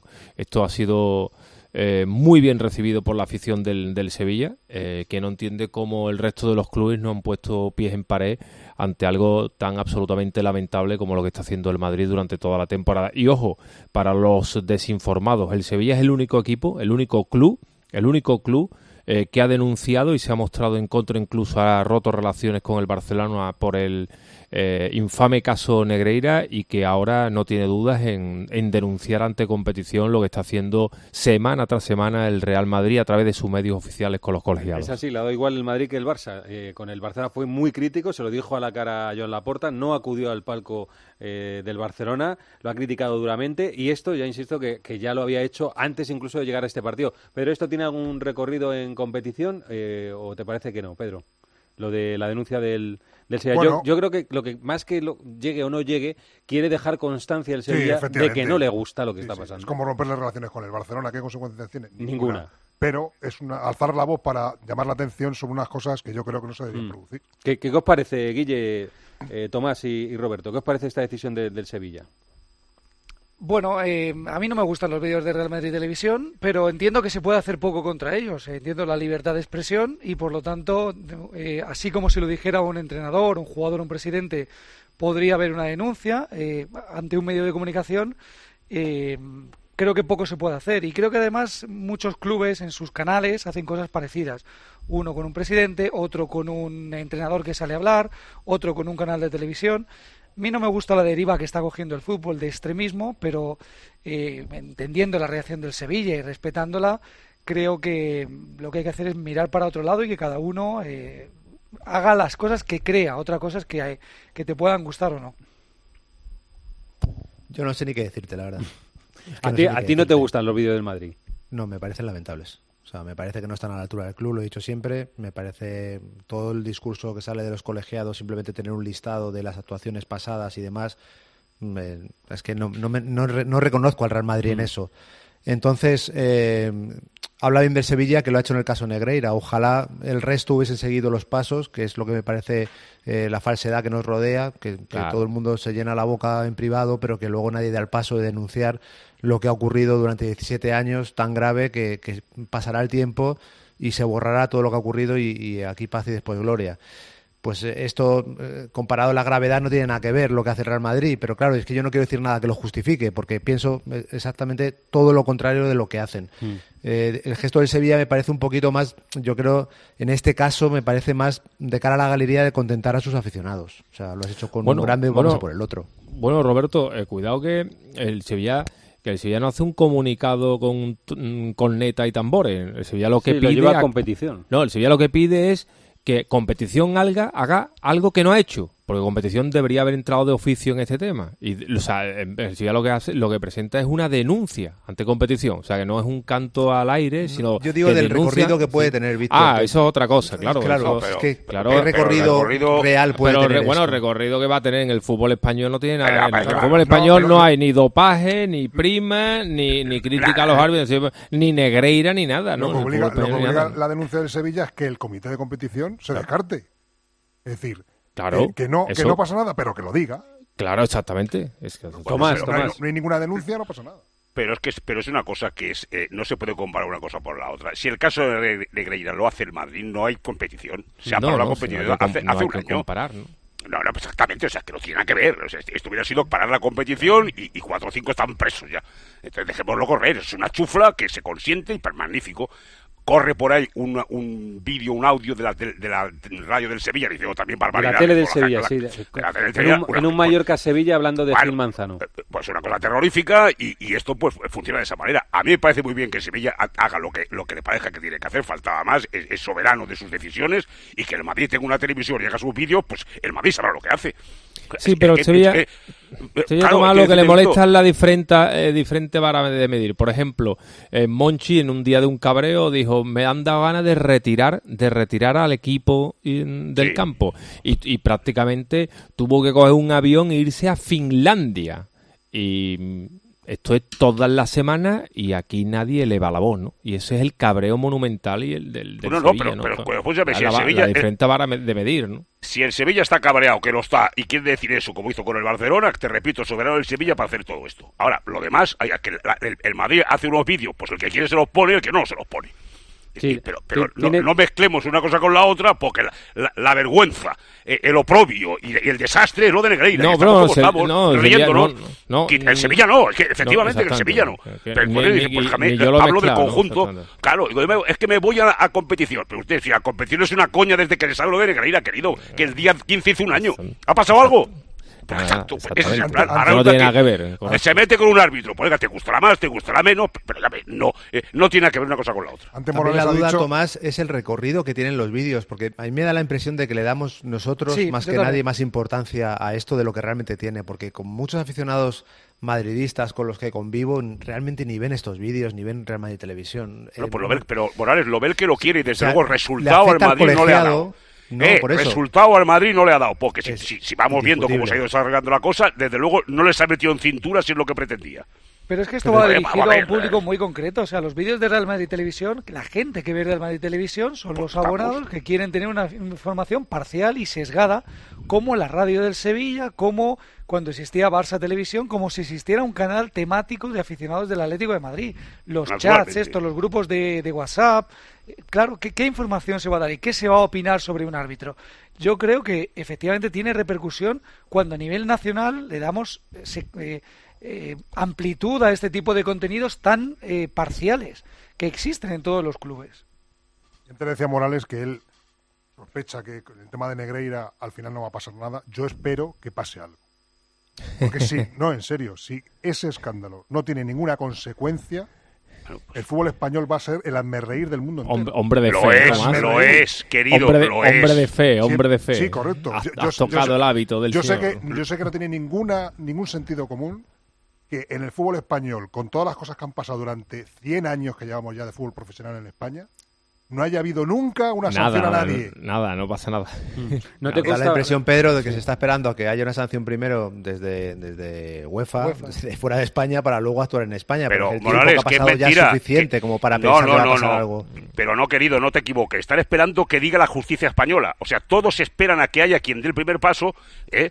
Porque el señor Ceferín dijo que era el escándalo más grande de la historia del fútbol y después ha quedado mudo. Y después, le visitó la porta, bueno, veremos qué pasa después con la justicia española. Bueno, pues mire usted, haga lo que usted quiera. La realidad es que llevas un año que, que es algo insólito vergonzoso, bla, todo lo que tú quieras. ¿Y, qué puede pasar? Pues yo no, no tengo ninguna, ¿cómo te diré yo? Eh, que, que, que, pues, que me da lo mismo, pero vamos, no tengo ninguna esperanza en que esto avance porque no hay ninguna voluntad de que avance. Eh, en una sanción, en una cosa que diga, mire usted, usted ha pagado 17 años al número 2 de los árbitros. Mire, maestro, eh, cuénteme la película que quiera. Miguel, ¿sabe, o Víctor, ¿sabéis si mañana hay comida? de Bueno, el partido muy tarde a las 9. ¿Hay algo previsto entre las directivas del Sevilla y del Real Madrid?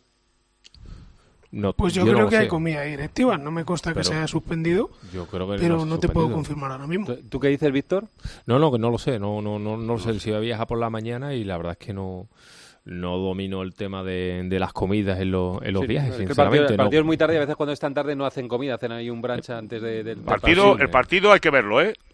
El partido es un partidazo porque es un Real Madrid-Sevilla y el Barça se ha puesto a cinco puntos del Real Madrid y es un partido en el que hay que tentarse la ropa. Ha dicho Ancelotti, Miguel, que juega Rudiger de titular.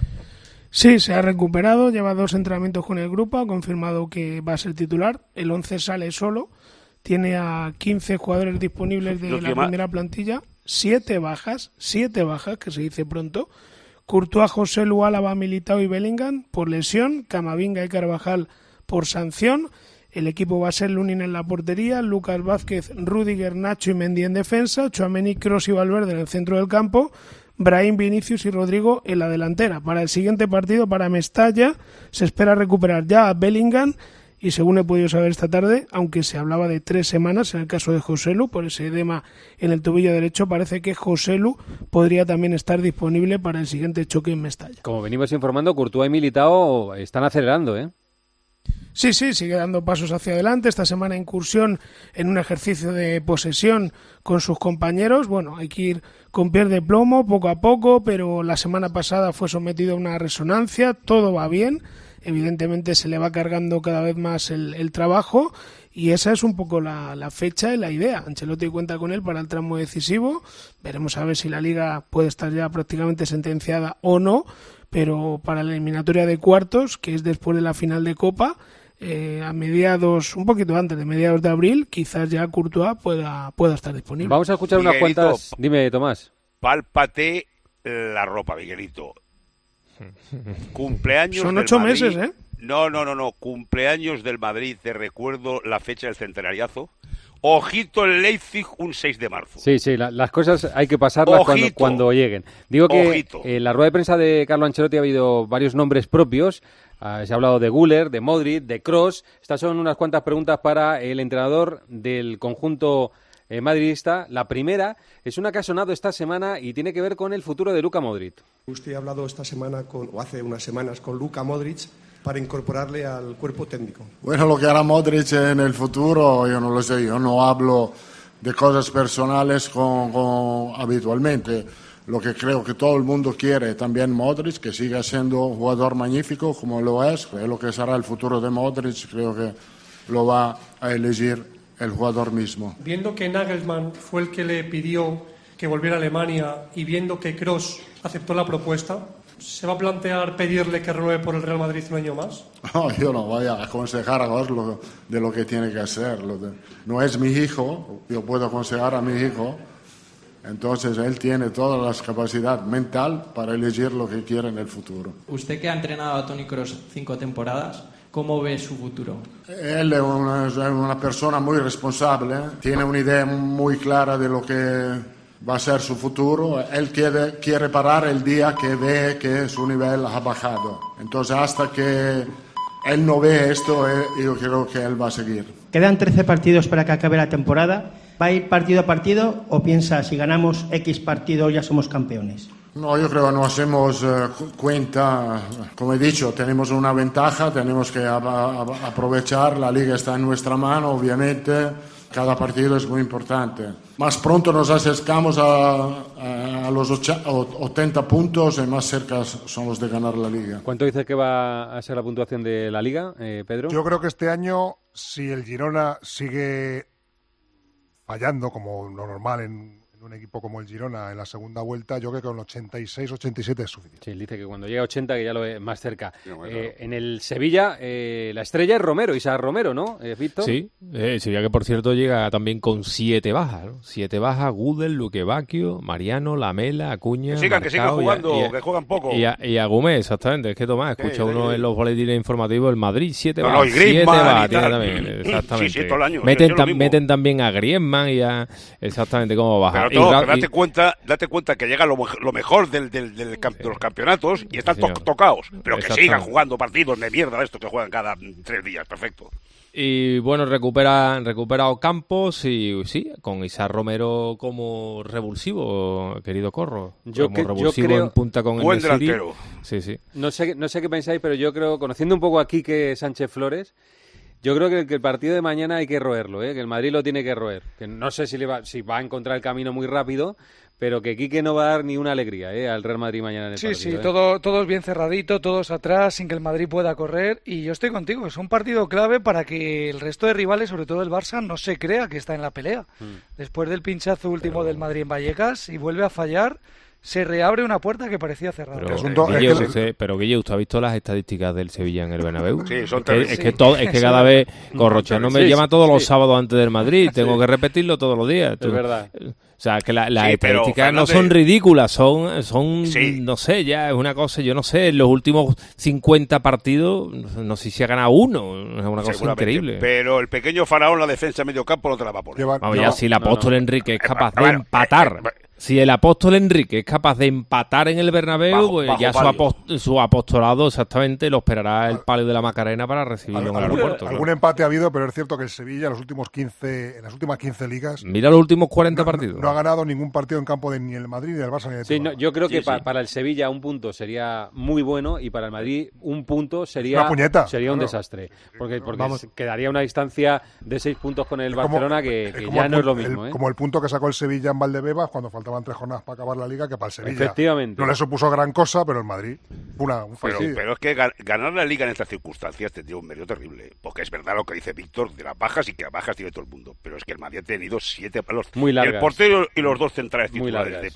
eso es tremendo. Tendría un mérito extraordinario y está en el alambre, porque es normal, porque tienes lo que tienes. Hmm. Muy bien. Solo el Bellingham, este, solo el Bellingham, que digas ya los centrales me apaño, muy bien, viene Rudy, tal. Ya te cambia el partido, es otra cosa. Eh, estás muy, muy mellado de fuerzas. el, equipo, el, equipo, el equipo que quiere ganar la liga, todos, todas las semanas se encuentra partidos como este. Es decir, es que tiene que ganar porque tiene que seguir ganando. La siguiente jornada, recuerdo, es Valencia, Real Madrid, Atlético de Bilbao, Barcelona. ¿eh? que, el, Madrid, a Valencia va a ir también a sufrir. Si el Madrid gana al Sevilla, que digamos que es lo normal porque eres el primero y juegas en casa, pero va a ir a Mestalla con la misma presión de seguir ganando. ¿Ibas a decir, Roberto? Que si Quique hace el planteamiento que decís, vamos a ver qué solución tiene también Ancelotti, porque no tiene plan B, o sea, no hay delantero centro ya en el banquillo, no hay, no hay, un José Lu que te pueda resolver esto y son jugadores que van al que atacan el espacio, sí, ¿no? Sí, Vinicius y Rodrigo son dos delanteros que si el Sevilla se encierra mucho, vamos a ver cómo soluciona el Real Madrid. Incluso Brahim, ¿eh? que le cuesta más encontrar caminos con, con, con, defensas así muy cerradas, pero bueno, vamos a ver cómo sale el partido, es uno de los partidos de máxima atención en, en esta jornada. Oye, y una cosa está... final, dime, un apunte dime, solo, corro, eh, del corte que has, de, que has puesto de Ancelotti, hay gran diferencia cómo responde la pregunta de Modric a cómo responde la de Cross. Y esto esconde un enfado de, de Carlo por lo que se ha vivido esta semana. Sí, pero mm, no sé, que está Miguelito también. Que no haya. Esta información es de Álvarez de Mon, ¿no? La información de que, de que a Modric le ha ofrecido eh, ser ayudante. Cada uno tiene su información, nosotros no tenemos esa, no tenemos esa información. Pero sí me ha llamado la atención que no haya dicho, oye, yo no voy ofreciendo por ahí puestos de ayudantes, ¿no? Cuando Modric lo último que piensa también es en retirarse. Claro, el jugador que, quiere seguir jugando. si no es, en el Real Madrid, será lejos del Madrid, pero la idea que, del jugador a día de hoy es seguir jugando. Claro, es que si tú, o sea, primero pa, para ofrecerle a un tipo que sea ayudante, tú tienes que tener muy claro que ese jugador yo, se quiere marchar. O sea, dime, Miguel. Yo la información que tengo es que fue en un tono informal, casi, casi en plan de broma, o sea, no, no, por supuesto irrespetuoso hacia Modric, que es una leyenda y que es un futbolista al que Ancelotti le tiene gran admiración, pero sí hablaron del tema, yo tengo esa información, pero no es una proposición oficial. O sea, es bueno, esto puede dar muchas vueltas, si en algún momento eh, te apetece, aquí estamos, pero evidentemente lo normal es que Luka Modric tenga en su cabeza ahora mismo seguir jugando al fútbol después de jugar la es Eurocopa que, que, que con, no haya, que no haya zanjado ese tema así de, de, decir, oye, yo no le he dicho eso, ni tengo esa idea en la cabeza, sí me lleva, me lleva a pensar es que, es, es que, que, ha habido si alguna cosa algo, ahí. Claro. Lo hubiera negado. Sí. Y la forma en la que ha dicho que él piensa que Cross va a seguir y con Modric lo ha dejado totalmente en el aire sin decir si él quiere que siga Modric, si va a seguir o no, se lo ha dejado sí, en el sí, aire. No, o sea, no se demuestra que, que molesto bueno, está. Eh, os agradezco mucho la, la, conversación, habéis estado un gran rato aquí, así que Miguelito, Víctor, un abrazo a los dos, gracias, hasta mañana. Hola, hasta luego. Chao, hasta luego. Roberto, un abrazo, muchas gracias. Un abrazo. Eh. Eh, os tengo que cambiar ya, Guille y Tomás, habéis sudado mucho Adiós, la chato, un abrazo por Minuto 85. Habéis sudado mucho la camiseta. Un abrazo Adiós. a los dos. ¿eh? Gracias, hasta luego. Bueno, hay más cosas que contar del fútbol en Primera División.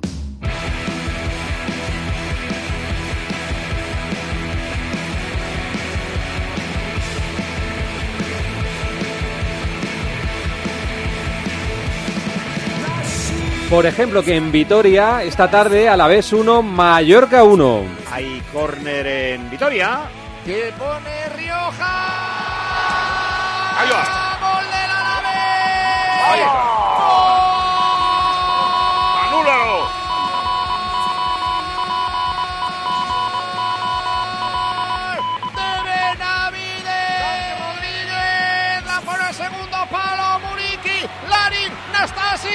¡Gol del Mallorca!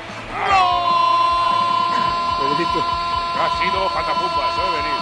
Boca, va para la red, marca el Mallorca. Y de Pedrito, pues mira, ahora mismo, según me cuentas, ahora qué mala suerte, porque con esta victoria, pues empata el Mallorca. A la vez uno, Mallorca, Nastasic, uno. Y para mañana, atención a este partido, es a las 2 del mediodía y es un duelo por todo lo bajo. Cádiz contra Celta. Con estas noticias, Rubén López, buenas noches. ¿Qué tal, Corro? Muy buenas. Partido por la permanencia, por la salvación en Carranza. Para el Cádiz, 21 jornadas sin ganar y si lo hace mañana sale del descenso. Increíble. Y para el Celta, la posibilidad de dejar muy tocado al cuadro cadista. El cuadro de Rafa Benítez tiene las bajas de Miguel, Doctor, Ristic y Aidú pero recupera a Bamba, que ha estado fuera por la Copa de África en las últimas semanas, y también Manquillo. En el Cádiz la baja de Roger y la de Lucas Pires sancionado, así que Javi Hernández seguro será el que ocupe el lateral zurdo del cuadro gaditano. Ambiente de lleno seguro en Carranza, el partido a las dos lo pita Ortiz Arias. Y a las 4 y cuarto de la tarde este es un clásico del fútbol español, Betis Athletic Club. Con estas noticias, Andrés Ocaña, buenas noches. Hola, ¿qué tal? El Betis tiene la oportunidad de volver a encontrarse con su afición y de pedirle perdón después de la eliminación en Europa. Lo hará frente al Athletic con las novedades de Marroca, de Miranda y de Sócrates que no pueden entrar en la lista de convocados por sanción en el Athletic Club que puede poner ya tierra de por medio con los verde y blancos. Ni Leque ni Ander Herrera llegan al partido. Habrá un entradón tremendo en el Coliseo Verde y Blanco en un choque que pita Cuadra Fernández. Y a las seis y media tenemos un Unión Deportiva Las Palmas Osasuna con esta noticia. Juan Fran Cruz, buenas noches. Hola, ¿qué tal? Muy buenas noches. La Unión Deportiva Las Palmas no podrá contar con Maxi Perrone por acumulación de amonestaciones y será Enzo Loyodis quien ocupe su lugar en el centro del campo del conjunto Gran Canario. Mientras que el Osasuna tiene cuatro bajas, una por sanción, David García y tres por lesión, Rubén Peña, Juan Cruz y Arnay. Para un partido en el que se espera buena entrada en el estadio de Gran Canaria, en torno a 25.000 espectadores y que será arbitrado por Munura Montero.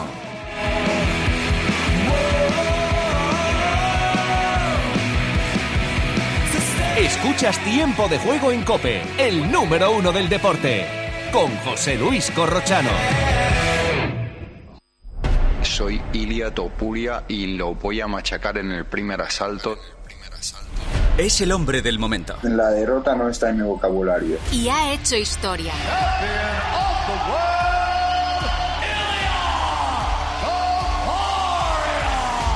¿Quién es Ilia Topuria?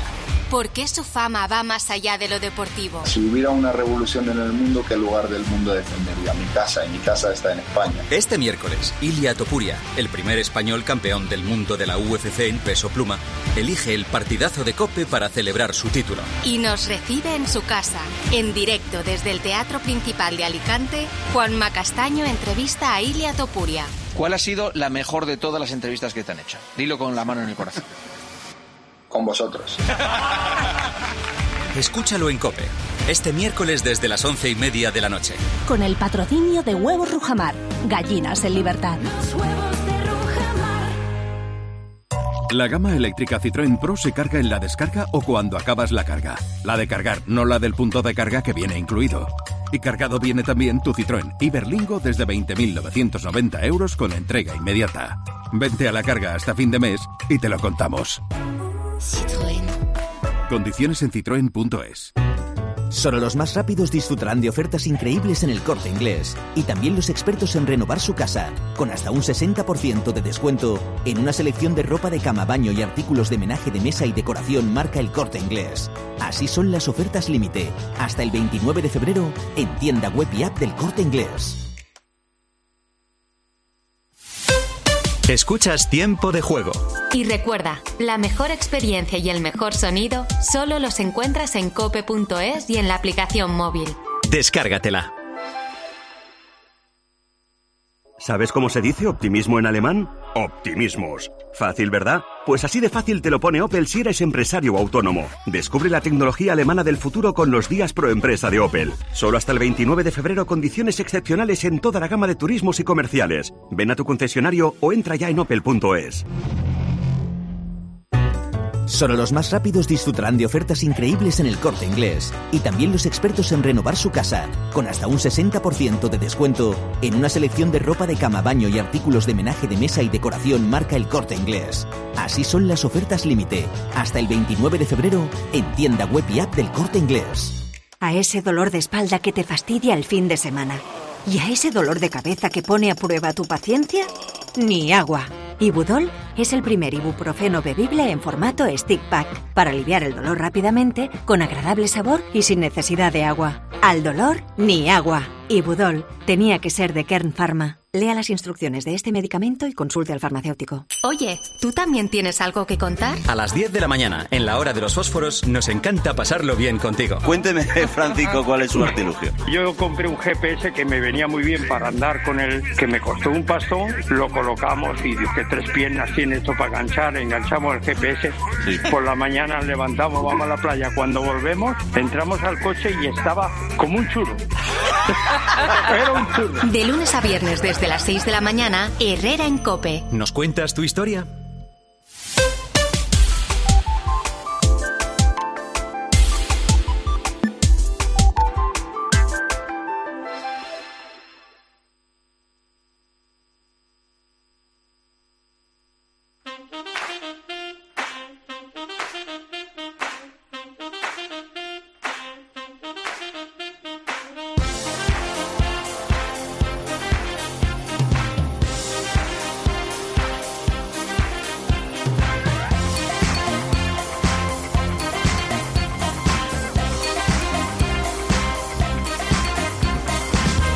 Escuchas Tiempo de Juego en Cope, el número uno del deporte, con José Luis Corrochano. Cuando nos da la vida, buscamos un hueco para hablar de segunda que está emocionantísimo. Hoy ha sido una jornada espectacular por arriba. Ha perdido el líder, Racing de Santander 2, Leganés 1. Ha perdido con un penalti que ha transformado Peque. Y ha perdido el segundo, el que iba segundo, el Eibar. Ganaba 2 a 0, ha perdido con el Español 2-3. Ganaba 2 a 0, ha empatado el Español en el, el no- 96 y ha ganado en el 98. Eh, además, hoy el Villarreal B ha empatado a 0 con el Zaragoza y ya saben que ayer el Valladolid ganó 3-0 al Oviedo. Mañana de los de arriba hay un Eldense Racing de Ferrol y un Burgos Sporting. Están aquí Carlos Ganga. Hola, Carlos. ¿Qué tal, Corro? Muy buenas. Asenjo. Hola, Dani. Muy ¿qué buenas tal? noches, Corro. Está, yo llamo a Pablo Acebo porque yo creo que es el que más segunda ve de todo el mundo. Hola, de todo el mundo, pero eh, cuando digo todo el mundo es todo el mundo. Hola, Pablo. ¿Qué tal? ¿Cómo estás? Buenas noches. Mundo Mundial. Hola, Corro, Oye, muy hay, bueno. hay una noticia que me ha enseñado ahora Asenjo de última hora sobre un mito del, Sí. del fútbol en Asturias. Juan L. ha sido ingresado, ¿no? Sí, es una noticia muy triste. Juan L., eh, mítico jugador del Sporting, Tenerife, Zaragoza, acaba de ser ingresado en el UCA, en el hospital de Oviedo. Eh, estaba cenando en una sidrería en Gijón, en el barrio de la Arena, muy cerca de la playa de San Lorenzo, y ha sentido una indisposición muy grave y lo han llevado al hospital de Gijón y de ahí directamente lo han derivado a Luca al hospital de Oviedo. Por lo tanto, estado grave para Juan L, que deseamos se ponga bien, porque es una noticia de última hora, efectivamente, corro. Juan L en Pero estado ¿sabe- grave en Luca en Oviedo. ¿Sabemos algo del diagnóstico no sabemos nada? No, de momento Vale, vale. nada. Eh, bueno, eh, hay compañeros que el comercio No, leí si- ahora Si a no, sabe- compañeros si que no sabemos, eh, esperamos a, a que nos digan Sí. exactamente y Sí. deseamos que Juan L. se recupere cuanto antes porque es un extraordinario eh, personaje del fútbol. Ha, ha tenido una vida después de retirarse muy complicada, muy complicada. Y Juan L. Pedro, que era un artista, Juan L. era un regateador fantástico. ¿eh? Tuvo una, un- Mundial una- de Estados Unidos, ¿puede ser? Mundial de Tuvo, Estados tuvo una Unidos, ¿no? explosión muy fuerte cuando era joven en el Sporting, luego tuvo en el Zaragoza dos o tres años magníficos. Acaba de sacar un libro, por cierto, Juan Sí, L, hace sí, unas sí, semanas. ha sido noticia Sí, esta sí. semana porque ha sacado un libro y ha hablado un poco de su estancia en la Sí. cárcel. Bueno, hacemos votos para que Juan L. salga de, de este trance Sí. que está viviendo en el día de hoy. Bueno, y está Oscar y medio, que ha habido uno de los partidos de la temporada. Hola, Oscar, ¿qué tal? Hola, buenas noches a todos. Vaya, vaya partido en Ipurúa, ¿eh? Ganaba el Eibar 2 a 0 y el español le ha remontado el partido en los de descuento, en los añadidos, ¿no? Sí, he leído, he leído por ahí que es la remontada más tardía en la historia de la liga, ¿eh? de la liga de fútbol profesional, tanto en primera como en segunda. Y, y es que el partido no, es- no solo ha sido eso, ¿no? esa remontada en el 96 y en el 98, es que hasta prácticamente ese minuto el Eibar había hecho un auténtico partidazo, uno más en Ipurúa, porque la verdad es que en Ipurúa el Eibar está dando un nivel altísimo y estaba pasando por encima del español, estaba siendo muchísimo mejor. ¿no? Por esto habla un poco de la irracionalidad de este deporte. Y de la al final- segunda, eh, Oscar, y de la y de la segunda. segunda, que la sí, segunda sí, es una cosa te- terrible. Bueno, esto está así, le gané 50 puntos, Español 47, Eibar 46, Valladolid 45, Sporting 43, Racing de Ferrol 43, viene luego el Racing con 42, 42 perdón, y el Real Oviedo con 41. Quiero que me habléis de arriba. Esto que en, algún momento que os he preguntado de hay dos o tres ahí que lo tienen muy claro, yo creo que ahora, eh, ahora pronunciarse sobre quién va a subir directamente es eh, un atrevimiento, ¿eh? Es que ninguno coge velocidad de crucero, ninguno enlaza eh, 10 jornadas que digas, este se, se va, lo estaba diciendo Pedrito aquí antes, no se va nadie. Y, y lo que parecía bastante claro para el Leganés. Esta semana vi una estadística que no me acuerdo quién sacó en Twitter que le da un 80% de posibilidades al Leganés de ascender directamente. Pues ahora mira. 80%, eso Sí, es sí, mucho, es 80%. muchísimo, vamos. Eh, supongo que mirando, claro. Claro, matemáticamente. Claro, pero claro, a que se le ponen a 3 y a 4 puntos eh, después de lo de hoy y yo creo que ese 80% no sale por Sí, ningún sitio. parecía que el Eibar iba para arriba, pero el frenazo de hoy de un español que parecía que iba para abajo y se acerca al ascenso directo. Tienen que jugar el Sporting y el Racing de Ferrol, que si ganan se ponen a un punto del, del español. O sea que sí, es que es una locura la parte de arriba. Pa- para mí, el ascenso directo va a estar. Los únicos que pueden eh, quitárselo al Leganés son Español y Valladolid.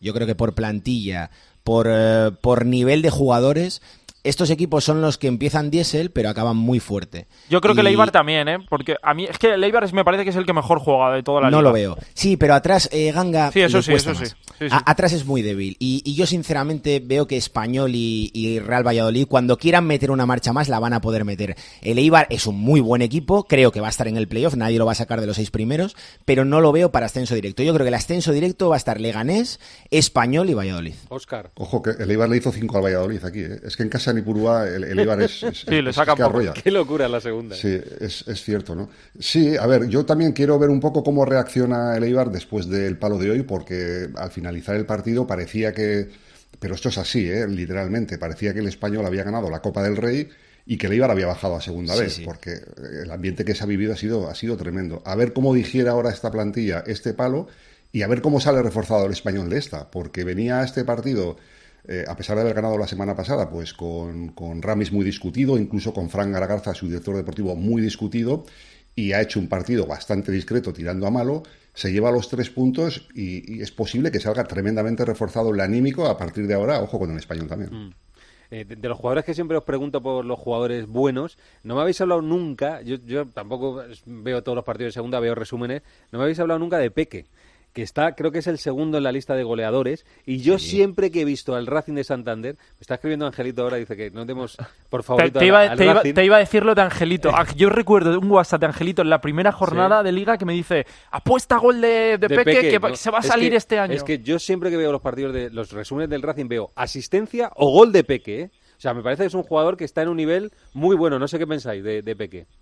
Bueno, es cantera Barça, ¿eh? O sea, eh, eh, es un jugador que ha jugado en el, en el Barça Athletic y, y además tiene mucho mérito porque Peque es media punta, que es de estos jugadores que están quedando un poco eh, en desuso. Es decir, de este, de este media punta que, que parece que, que ya no se usa, pero que tiene un talento, que tiene una llegada y que tiene un gol extraordinario. O sea, el único que lleva más goles es Martin Braithwaite, que no es un jugador de segunda división, es otra cosa.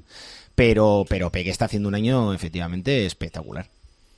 Sí, yo de los, de los jugadores que están destacando, eh, a mí es el que más me ha sorprendido porque no le conocía. eh, eh, he de reconocer que no le conocía, que este año para mí ha sido una sorpresa gratísima y que es verdad, cuando ves un partido del Racing, que además hace un fútbol bastante, bastante vistoso, pues es el futbolista referencia en el juego ofensivo y eso para un equipo que, o sea, tiene las, eh, yo, yo daría prácticamente las mismas opciones que al resto de, de pelear por el ascenso, eh, ya dice mucho de ese futbolista. Es que el Racing tiene además también a Íñigo Vicente, que creo que es el máximo asistente de la liga. O sea, que tiene a dos de los mejores jugadores de todo el campeonato. Eso iba a decir, que a lo mejor no hemos mencionado a Peque tantas veces cuando nos pregunta Corro, porque yo creo que el Racing hace las cosas tan bien y tiene un equipo tan coral que yo creo que al final es complicado destacar a uno un equipo que, que eso, que hace las cosas tan bien, que por, cier- por cierto estaba un poco de bajón y se ha puesto a uno del playoff. ¿eh? Sí, sí, está muy emocionante ¿eh? la segunda división. Así que de vez en cuando hacemos un, cuando nos deja la vida, ¿eh? que hay veces que no nos deja. Ahora vienen eh, los motores que, que me, me llevan ahí un buen eh, tramo del programa y a veces me cuesta meter eh, un poco de, segunda división, pero hay tantas aficiones, o sea, tanta gente pendiente de segunda división y este año, Pedro, yo creo casi que va a estar más emocionante lo de segunda que lo de primera, ¿eh? Sí, si los, si los equipos de, segun- de primera división de abajo de la clasificación no aprietan un poco, las últimas jornadas no van a estar nada emocionantes por abajo y por arriba tampoco tiene mucha pinta. Sí, y en segunda hay... hay Es- en eh, por arriba y por abajo. Por abajo Sí, en por- segunda el descenso es un drama también. Serio, yo es que metería, bueno, desde, desde no sé, desde el Eldense, pues se podría meter, que está decimocuarto. Hasta la Andorra, Eh, probabmente. Sí, sí. Sí, sí. No, No, no, Eldense, Mirandés, Cartagena, Albacete, Villarreal, eh, Huesca, Alcorcón, Andorra, Morevieta, eh, hay un montón de equipos metidos. No, ¿eh? y sobre todo que la puntuación de los equipos que están abajo en segunda división hace pensar que como no logres 50 puntos, te vas al hoyo. Sí. Muy bien, que como siempre me encanta hablar con vosotros. Óscar, un abrazo. Otro para Hasta vosotros. luego. Eh, Pablo, nos mantienes a- a informados de lo que pase con Sí. Juan L. Un abrazo, gracias. ¿eh? Un abrazo. Ganga, Buenas noches. Hasta Un abrazo. luego. Vamos con más cosas. Escuchas Tiempo de Juego en Cope, el número uno del deporte, con José Luis Corrochano. La radio es más radio cuando nos escuchamos. Los enfermos de ELA fueron al Congreso a denunciar su abandono. Unzue, el exportero de Barça, Osasuna, Sevilla, etc. Es enfermo de ELA. Es una de las caras visibles y famosas que está luchando porque haya una ley. Creo que he contado cinco. 350 diputados a los que pagamos el sueldo. Solo cinco. Solo cinco anduvieron por ahí. Los enfermos, que son más de 4.000 en España, están pidiendo que se tramite una ley de ayuda para vivir dignamente. Pepe es enfermo de ELA. Ahora mismo. Ya la enfermedad que ha evolucionado. El esfuerzo que tuvieron que hacer para ir allí, para estar en ese escenario, en el Congreso de los Diputados, muchos de estos enfermos. Si una cosa como esta no moviliza las conciencias y la sensibilidad, luego que no nos... Cope. La radio es más radio cuando nos escuchamos. En la venta de tu coche puede ser un loser o un pluser. Un loser no valora su tiempo. Un loser se deja embaucar con ofertas de compra que no se respetan. ¿Quieres ser un pluser? Ven directo a Ocasión Plus para recibir siempre la mejor tasación pago en el acto y siempre con total transparencia. Ocasión Plus, ya somos más de 200.000 plusers. ¿Te unen?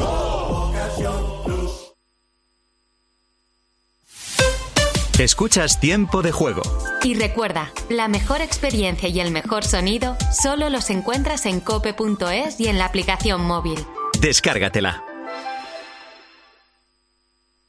UMAS, mutua especialista en seguros para el sector educativo. Ofrecemos una solución integral para los colegios y guarderías. Daños patrimoniales, responsabilidad civil, accidentes de alumnos. Más de 1.400 centros ya confían en nosotros. Visítanos en umas.es. UMAS, más de 40 años de vocación de servicio. Tengo un presentimiento. Cómprate el Forcuga. Es algo que me llama. Cómprate el Forcuga. Una voz dentro de mí que me dice... ¡Que te compres el Forcuga! Hazle caso a tu instinto y hazte con el Ford Kuga, el híbrido enchufable más vendido en España y Europa. Ahora por tiempo limitado con un precio nunca visto. También disponible el Kuga híbrido, lo que diga tu instinto. ¿Te imaginas que la mejor economista del mundo te lleve la contabilidad familiar? Pues ahora Acciona Energía, la mayor compañía energética del mundo que solo opera en energías renovables, te instala los paneles solares en tu casa y pone toda su energía a tu servicio a un gran precio. Aprovecha y hazte autoconsumidor. Entra en Hogares Acciona Energía e infórmate. La avería del coche, la universidad de Ana. No sé cómo voy a llegar a fin de mes. Tranquilo. Si alquilas tu piso con alquiler seguro, puedes solicitar el adelanto de hasta tres años de renta para hacer frente a imprevistos económicos o nuevos proyectos. Infórmate en alquilerseguro.es o en el 910-775-775. Alquiler Seguro, la revolución del alquiler. Si te preguntan qué emisora escuchaste ayer, di Cope. Sí, todas las mañanas escucho a Carlos Herrera antes de salir de casa. De COPE suelo escuchar mucho los programas deportivos, eh, los fines de semana escucho mucho tiempo de juego y entre semana escucho siempre el partidazo antes de dormir. Me encanta Expósito por cómo reflexiona sobre la actualidad. Cope, la radio en la que crees.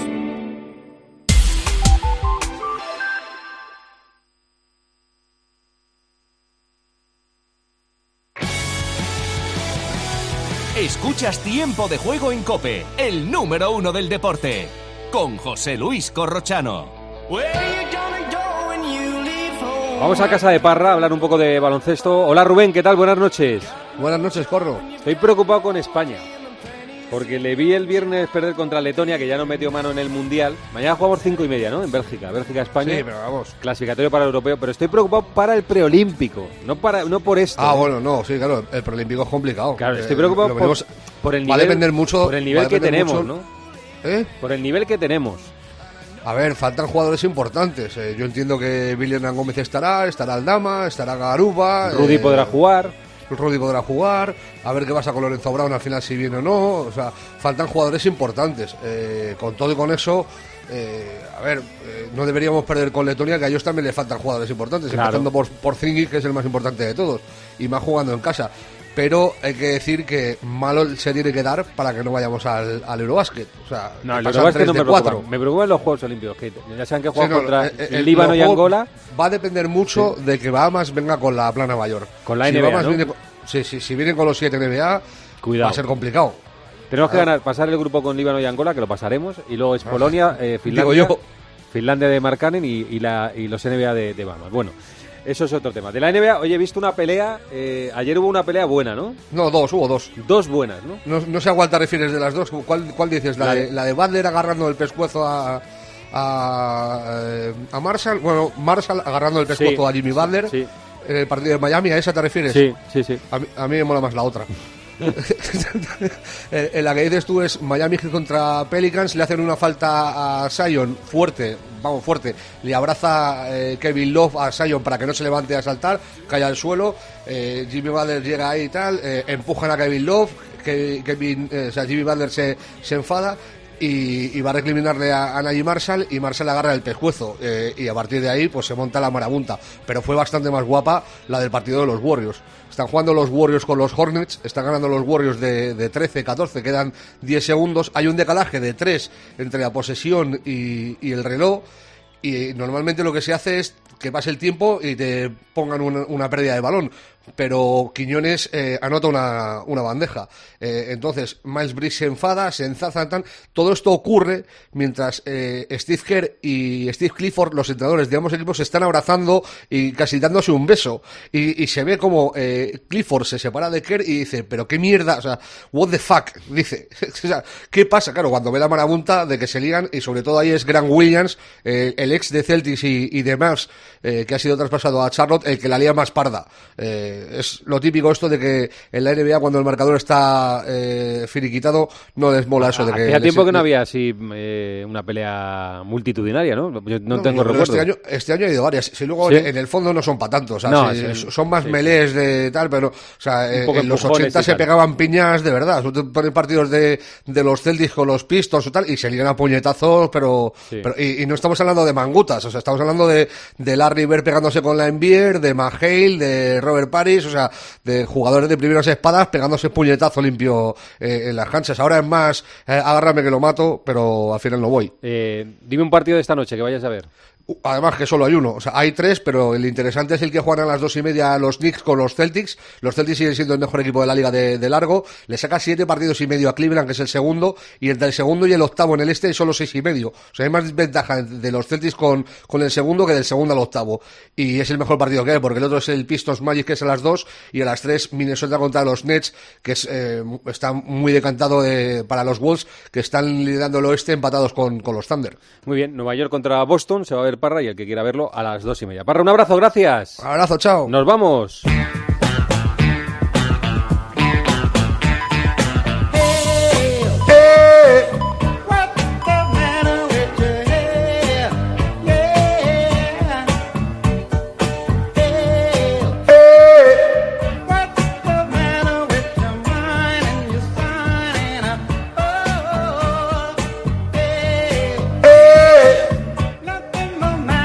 No más. No. Cuando ya te has desatado, ya eso ha terminado. Bueno, eh, nos haría ilusión que este rato de radio, que es un rato largo, haya servido de calmante para gente que lo ha pasado realmente mal en Valencia en las últimas horas y que lo sigue pasando mal. Si ha servido para eso, habremos cumplido uno de nuestros cometidos. Y si no, un abrazo muy fuerte, por supuesto, para todas las familias de Valencia que se vieron implicadas en ese incendio y para la ciudad de Valencia, que ha visto como un edificio de su ciudad ardía en llamas. Así que un abrazo muy fuerte para todos ellos. Mañana continuaremos aquí en Tiempo de Juego. Les dejamos en la mejor compañía, que es la radio, esta que están escuchando, que es la cadena Cope, su radio. Que pasen buena noche.